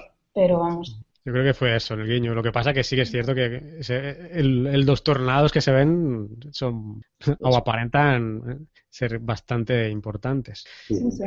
Pues bueno, él ya está en la fase final, en la, entra en la Meridiani Planum eh, y ya se dirige a este Schiarapelli, que aquí en el libro creo que tiene un accidente al entrar todavía. Sí, sí, Ah, sí. Porque Sí. está en un cráter y se, no sé si revuelca, yo no sé qué. Vuelta, vuelta. Robert, sí. Sí, sí, vuelca, sí. Se mete, como era que la, la arenilla era, no era lo suficientemente dura Sí, sí. y se le mete un, se le hunde una rueda y vuelca el, el rover. Ujú. Y esa parte pues tampoco está en la, en la película. Eh, y bueno, Hombre, ya... sí. Te digo la verdad, lo hubiera quitado del libro, porque es que yo estaba ahí con un infarto ya. Después de haber pasado cuando llega y se cae, dices, pero madre, madre mía, Y más que el marciano era el pupas. O sea, no le podían pasar más cosas. madre mía. Eso no sé yo si lo hubiera eliminado también, ¿eh? Bueno, es como Apolo 13, ¿no? Que también una cosa detrás de otra. ¿Qué? ¿Hay alguna referencia al Apolo 13 también? Con el tema de los filtros, creo que lo Sí, menciona. hay una, referencia, sí. Dice, por suerte en el Apolo 13 hicimos todos los filtros compatibles o algo así. Ah, Sí, sí, verdad. sí. Y bueno, estamos ya al final de casi de la de tanto de la novela como del libro, ya por fin está en la Schiarapelli, llega al BAM, al vehículo de ascensión, ah, ya puede comunicarse con la Hermes eh, y eh, tiene que tiene que despegar, ¿no? Antes eh, creo que ha tenido que eh, desde la Hermes le dicen que claro, tiene que sacar peso de la BAM porque necesita como tiene que salir de órbita, creo recordar, necesita Sí. el menor peso posible Y acá y hay una escena en la película muy buena. Dice, ¿quieres que envíe a Mark Watney en un en qué? no sé cómo dice, en un, es descapotable, en un descapotable o algo así? Dice, no, no voy a permitir eso. Y porque la verdad es que tiene que sacarlo absolutamente todo. Saca el morro, eh, el morro que pesa 400 kilos y le pone eh, tela, tela del, no sé si del hub, La Sí, lona. la lona. Ujú. la lona del hub, que esa parte, sí, sí, dime. No digo que la lona, que en la película yo creo que es un poco, se la hace un poco mal porque es como un plasticucho así transparente, ¿no? Mm, Eso iba a preguntar, porque cuando él, bueno, saca todo lo que tiene que sacar, pues, efectivamente está todo, eh, bueno, es una carcasa prácticamente, una carcasa que da, da pena. Todo lo van a maniobrar ya desde la Hermes, o sea, él ya es un pelele, ya no tiene que hacer absolutamente nada. Y, y cuando asciende, no sé si esa parte, porque la idea es sacarle el morro, pero ponerle la, la tela para que mantenga un poco, no sé, la presión interna o porque al final se, se le acaba volando esa parte. Él va con el traje de todas formas. Sí, él va con el traje, ahí no hay presión. Sí, no, no sé para qué. Para Ah, hacer- bueno, sí, supongo, no, claro, sí, es para mantener la aerodinámica, porque si no perdería demasiada aerodinámica y se frenaría y no llegaría, sí. Y con la densidad de la atmósfera de Marte sería, es coherente aunque solamente con la tela del hub, pues bueno, aguante. En principio lo, lo estábamos hablando antes. Yo creo que sí. El problema es que, claro, tú estás poniendo un material que, que puede pasarlo por lo que pasa, ¿no? Que se le pone un- se le hace una grieta y, y, claro, mm, aquello sale como volando la lonilla un ratito así y eso pierde aero- aerodinámica la nave, ¿no? Y entonces por eso no llega al, al punto que habían calculado y tienen que liar todo lo que lían después desde la Hermes, ¿no? Cierto. Bueno, vamos a ello. De hecho, eh, em, Martínez, creo que se llama recordar, eh, es el que va a pilotar eh, la- o hacer la maniobra controlando el BAM. Y claro, tiene que, aquí tienen que ser dos cosas, que la trayectoria de la Hermes em, se ajuste a la de la BAM, por un lado, o sea, que no quede a, a no sé cuántos kilómetros, que queda, que al final creo que es lo que pasa también, pero además que, que, le- que la, el acercamiento sea a una velocidad concreta, porque no sirve de nada estar cerca si, si las velocidades relativas son de, creo que, que mencionan de hasta ciento no sé cuántos kilómetros. Entonces, al, al final se plantea ese problema, que, que la BAM va mucho más, no, o no sé si la, la Hermes tiene que acabar frenando, porque sí. con el BAM ya no pueden hacer nada, ya, ya despegó, ya no tienen combustible, la cápsula queda flotando. Entonces, eh, ¿quién, quién me explica la solución del, de, de la Hermes? Que, porque, bueno, es curiosa, ¿no? Supongo que en la realidad tampoco se podría hacer algo así, pero eh, De sea, manera segura, tendría sentido utilizar lo que utilizan, pero vaya, crear una, una explosión eh, a- en ese nivel, no sé yo, ¿eh? Bueno, lo que hacen es despresurizar un- una, Una parte. parte. de la nave, ¿no? Y con el empuje del aire, pues frenan la, la nave. Eh, Yo no sé, no creo, no sé si es, es factible eso, la verdad, sinceramente, o sea, sin cargarte la nave. No, el, el problema yo creo que es que pierdes la órbita. O sea, en la órbita que ibas, tú ya no podrías volver a ningún sitio. O sea, posiblemente. Ya tendrías que ir a la Luna o, o sea, decir, No lo sé, bueno, yo creo que eso más o menos ellos calculan que no se desvían demasiado. O sea, yo, yo eso no creo que sea el problema, yo creo que es más bien un problema estructural, o bueno, sea, estructuralmente te cargas la nave, te claro. cargas la nave, entonces, no sé. Sí, sí, Pues- bueno, queda muy efectivo, pero bueno, en la realidad, pues obviamente crear una explosión en un módulo para que el- al salir el aire frene la, la nave, que eso es, bueno, es lo que hacen, ¿no? Entonces, la Mm. nave frena, eh, reduce esa vel- velocidad de colisión o de, de acercamiento que llevaban con la BAM, pero surge otro problema, que es que la BAM sigue estando demasiado lejos del, de, de la Hermes, y aquí viene, para mí, en la película, el punto más débil, en la película. Pero de Eh, verdad vas a hacer este spoiler. ¿Eh? ¿De verdad vas a hacer este spoiler? Sí, sí, full spoiler, ya hemos dicho. Si no habéis visto la película ni... No, se lo digo por, libro, por la...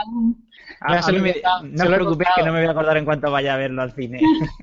Se lo he contado antes de grabar, le he dicho, mira, vamos a Ah. hacer esto, te voy a reventar el final, te, te, que te lo cuento ya. Así que ya se lo he contado a Naúl. Eh, voy a contar el libro primero, qué pasa en el libro.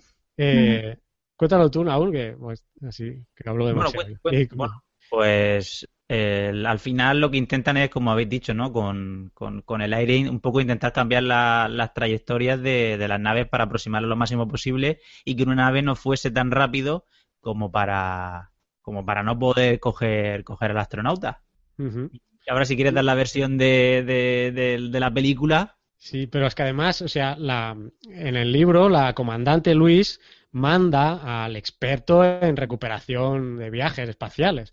Y eso en la película se lo salta. O sea, en el libro es el, el- el que va a recuperar a, a Mark Watney, es, eh, eh, es el experto. Y en la película es ella. No sé por qué motivo. Al final tiene algún remordimiento de que ella, porque eso se lleva en la película, de que ella lo había dejado ahí, pobrecito, que es mi culpa. Entonces él, ella es la que sale a, a, a buscarlo. En, eh, en, la- en el libro está sujeto con un cable, eh, el- creo que es el alemán, ¿no? no ¿Es el químico? No, Sí, no, es- no es el alemán. Es, es Vogel, yo creo. Sí, yo creo que sí. Sí, es otros personajes, eh, que ahora no, no recuerdo el, el nombre en la- en- del personaje. Y él incluso tiene que usar el, el, eh, pues la parte como en Gravity, ¿no? Que, que usan aquel, aquel acople que va volando como con propulsión. Creo que usa ese, esa especie de armadura que se autopropulsiona y con eso llega a la BAM y, lo, y saca a Watney de ahí. Sí. Eso es lo que pasa en el libro.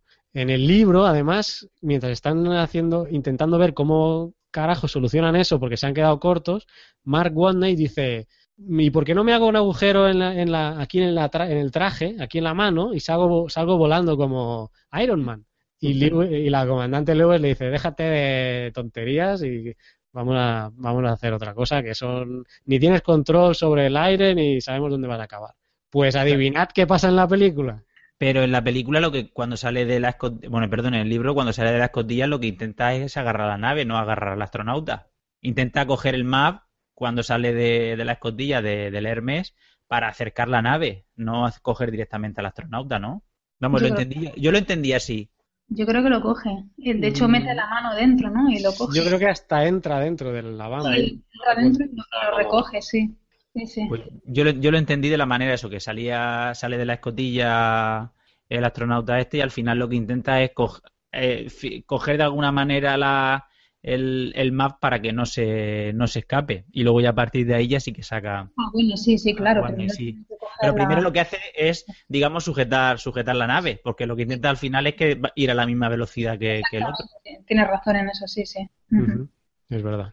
Pues quizá quedé tan abrumado con la película que no me acordaba bien de esa parte, porque en la película Pero es que yo lo de la película no soy capaz todavía de asimilarlo, voy a tener que verlo para poder asimilar ese final. Varias Bueno, veces. Pues ya vete preparando, no le digas a nadie, porque si va acompañado, va.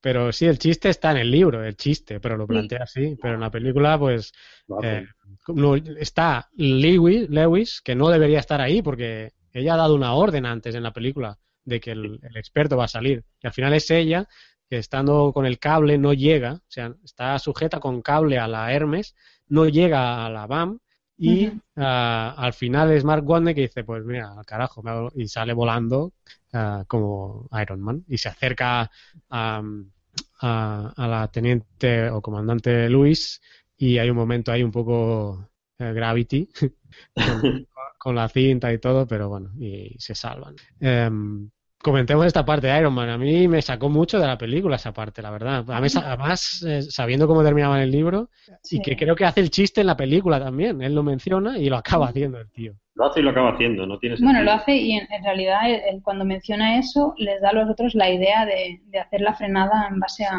a la despresurización de la nave, ¿no? Pero yo es que eso era innecesario, es que no se necesitaba para nada el que él saliera como Iron Man, sinceramente. No aporta nada. No, y de hecho al principio que lo intenta empieza a darse dentro de la Normal. nave contra las paredes, porque está claro que no, no se podía hacer, ¿no? Sí, sí. Sí, sí. Bueno, a mí me sacó de, la- de la película. Es la única parte quizá que me, me chocó más. Quizá porque me había de- leído el libro también. Y, pero me- igualmente, no sé, la coherencia del realismo, yo creo que si en la realidad hubiera acabado a saber dónde esté Mark Watney. Porque el control mm, es imposible controlar. Que, que rescatar la New Horizon, seguramente. Probablemente.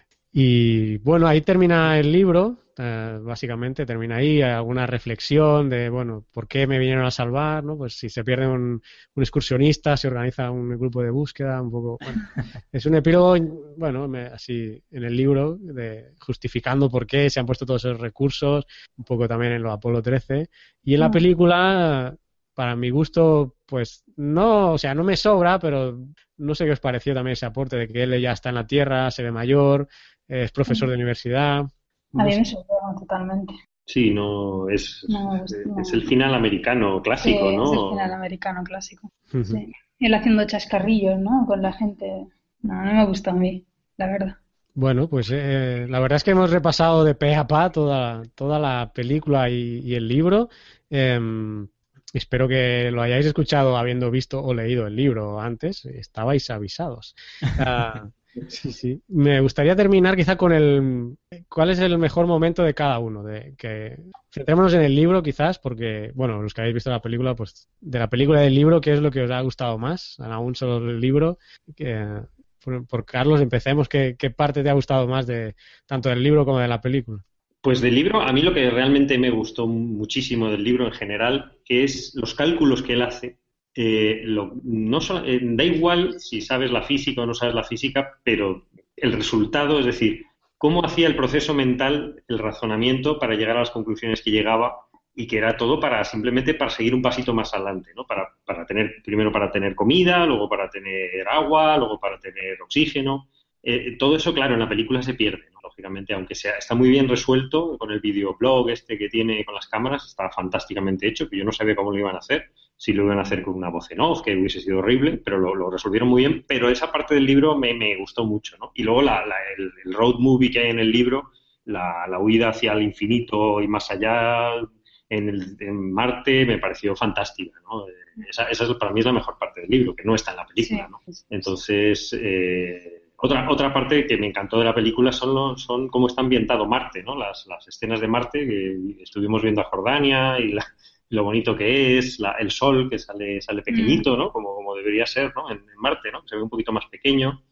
Eh, falta una cosa, falta la puesta de sol azul, que en Marte no, no, son puestas de soles como, como en la Tierra, no hay scattering, entonces no, no se ve tan naranjita, se ve más azul y el cielo muy, el sol muy pequeñito, pero luego viendo las fotos de verdad de, la, de Marte, es que se parece muchísimo, entonces es, es fantástico. Las imágenes de él solo, sentado con el traje fantástico de sí. diseño naranja invisible en Marte, eh, estéticamente me parecen brutales. Eso hay que verlo en el cine, eso sí que no te lo sí, puedes ver en la tele, ¿no?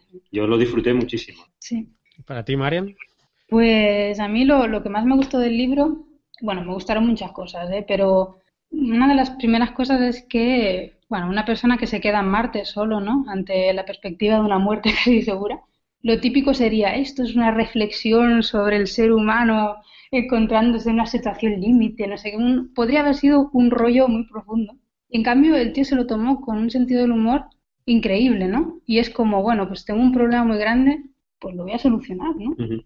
Y es un punto de vista que no, no, se suele encontrar. Y a mí el personaje de él me encantó, ¿no? O sea, ese sentido del humor, esa, ese optimismo, a mí me encantó del libro. Y de hecho eché de menos en la película que en el libro al final, cuando él está en, en el BAM, eh, saliendo de la atmósfera de Marte, eh, como ya no tenía la nona, mira hacia abajo, ¿no? Por sus pies mira hacia abajo y ve el planeta. Y, y lo, lo, que dije, lo que dijo fue en el libro, que te jodan Marte, ¿no? Eso a mí me encantó sí. como final, o sea. eh, entonces, bueno, eso, eso me gustó mucho del libro. De la película, pues lo que ha dicho Carlos, ¿no? La puesta en escena de todo, eh, me encantó, no sé. La película está muy bien en cuanto a paisajes y, y no muere Sean Ben. Sí, yo creo, bueno, lo hemos dicho antes que el, el, tío es un guasón, ¿no? Y de hecho en el libro lo mencionan que es el último que hubiera sido jefe de la misión. Y dice, bueno, pues mira por dónde soy jefe, porque estoy yo solo. Y tiene muchos, muchas ideas así de que creo que le dan, uh, le dan más, uh, no sé, que, que te uh, que te caiga bien el personaje, ¿no? Aparte de toda la ciencia hard que hay, que a veces pudiera ser duro para un lector que no está habituado, pues toda esta parte de humor que tiene Mark Watney eh, y que hay un montón de referencias que pues, podríamos mencionar un montón, pero bueno, ya hemos mencionado algunas que eh, pues parece que lo hacen más a menos, ¿no? Uh -huh. Naun, ¿tu parte favorita de, pues, del libro? Vamos a ver, yo creo que mi parte favorita del libro es esa lucha constante contra un poco el aislamiento y, la naturaleza inhóspita de, de, del planeta Marte, ¿no? Que somos vecinos, pero somos tan diferentes. Es un poco como el, cuento de Robinson Crusoe, pero modernizado. Robinson Crusoe te, te, encuentras ahí como, no sé, bueno, o, o, como náufrago, cualquier tipo de estas películas, ¿no? Que al fin y al cabo estás en la Tierra, pero estás totalmente aislado y sin nada a lo que estás habituado en tu, en tu realidad cotidiana pues a él le pasa lo mismo, pero que mucho más lejos y con muchas más dificultades para volver. Y ese punto también como, no sé, el optimismo que siempre tiene en todas las situaciones y mira que lo pasa mal y siempre le sale un problema y otro y otro. Y cómo va consiguiendo resolver las situaciones creo que es un, un punto bastante importante, por lo menos desde mi punto de vista del libro. Perfecto. Bueno, pues yo me quedo... Uh, hay muchas cosas que me gustan del, del libro. Yo me quedo con las, tanto en la película como en el libro, el momento Pathfinder. Yo, yo, me quedo con ese momento porque yo creo que está muy bien llevada la tensión, quizá un poquito más en el, en el libro incluso, porque, como decía antes, el tío, o sea, te pregunta todo el rato, pero ¿a dónde va? ¿A dónde va? Y sabes que no está yendo a la Ares 4, y dice, ¿a dónde va? Y cuando es el momento Pathfinder, yo creo que tanto en la película como en el libro está muy bien llevado y, y bueno, yo me quedaría con, con ese momento. Y pues nada más, amigos, eh, tanto los que nos escucháis por podcast eh, Coffee Break como Geocastaway, eh, pues espero que os haya gustado este especial del marciano, este crossover que hemos hecho. Hemos sido bastante puntillosos en muchas cosas, pero bueno, yo creo que a pesar de eso, pues sabemos que es, es, una película, es una novela y creo que ha quedado manifestado ¿no? en todo lo que hemos hablado que, que, nos ha gustado y ojalá, yo creo que ojalá hubiera más películas o más libros de, del estilo, ¿no? Al menos en nuestro ámbito nos encantaría tener más, más lecturas o más películas de este tipo, aunque haya cosas mal, obviamente. obviamente, claro. Muy bien, pues Carlos, eh, Marian del Instituto de Astrofísica de Canarias, ¿eh? muchas gracias. Saludáis, saludáis a Héctor de vuestra parte, sí, sí. A ver si, a ver si alguna vez hacemos lo contrario y os metemos en, en, Podcast Coffee Break y hacemos ya el otro crossover. Sería un placer. Bueno, de hecho va a ser un audio conjunto, o sea que no. Esto se lo voy a pasar a Héctor y va a salir en, los dos feeds. Así que se repita, que, es muy divertido. Perfecto, a ver, pues lo dicho, a ver si sale alguna otra película o novela y nos da motivo de, de quedar. Anaún también, muchas gracias. Muchas gracias a vosotros, lo he pasado, lo he pasado muy bien comentando el libro y la película, aunque no la haya visto todavía. Que te hemos jodido al final, pero bueno, lo siento. bueno, no pasa nada, al final tenía que acabar de alguna manera, me da igual que saberlo que no. Muy bien, pues lo dicho, un saludo, un abrazo y nos escuchamos próximamente. Adiós. Hasta luego. Hasta luego.